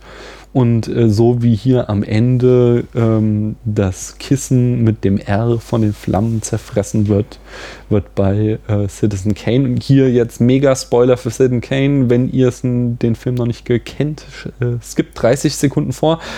Am Ende von Citizen Kane sehen wir den Schlitten Rosebud in den äh, Flammen verschwinden, der ja des Rätsels Lösung ist, warum Citizen Kane das letzte Worte Rosebud waren. Mm, Also, das, das dürften klare Referenzen auf Rebecca sein, äh, so wie Citizen Kane sich sowieso viel an, äh, ja, einfach aus Vorbildern bedient hat und das dann zu einem großartigen Gesamtwerk zusammengeflochten hat. Äh, ach so, genau. Außerdem lustig, auch eher kurios, äh, in der Szene, als es hier Mrs. De Winter, diesem äh, Freund von Maxim, der auch so irgendwie so der äh, Gutsverwalter ist oder so, helfen will bei den Papieren, weißt du, was ich meine? Mr. Crawley. Äh, da setzt sie sich auf einen Stuhl und diesen Stuhl hat Hitchcock sowohl in Suspicion als auch in Dial M for Murder wiederverwendet. Nein. Der gleiche Stuhl taucht auf.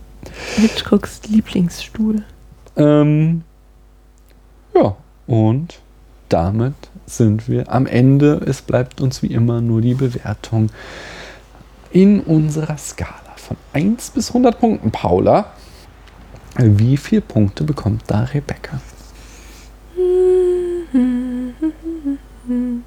90. Hm.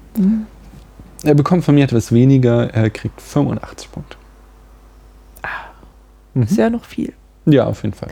Äh, also Nur dafür. sehr guter Film, nicht ganz so gut wie mancher Hitchcock, den wir in, dieser, in diesem Podcast uns schon angeguckt haben, aber ich denke, wir haben da viel rausgezogen und äh, es hat auch einfach Spaß gemacht, den zu gucken. Jupp.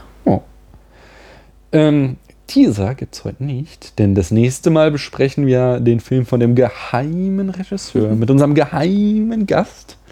Mit unserer geheimen Und ihr könnt immer noch Gäste. raten, äh, welchen Film, äh, welcher Regisseur das wohl sein mag. Äh, wenn nicht, werdet ihr in wenigen Wochen erfahren. Bis dahin, Alles Gute. tschüss. Danke, dass ihr euch, äh, uns eure Zeit geschenkt habt. Bis denn. Man hört sich.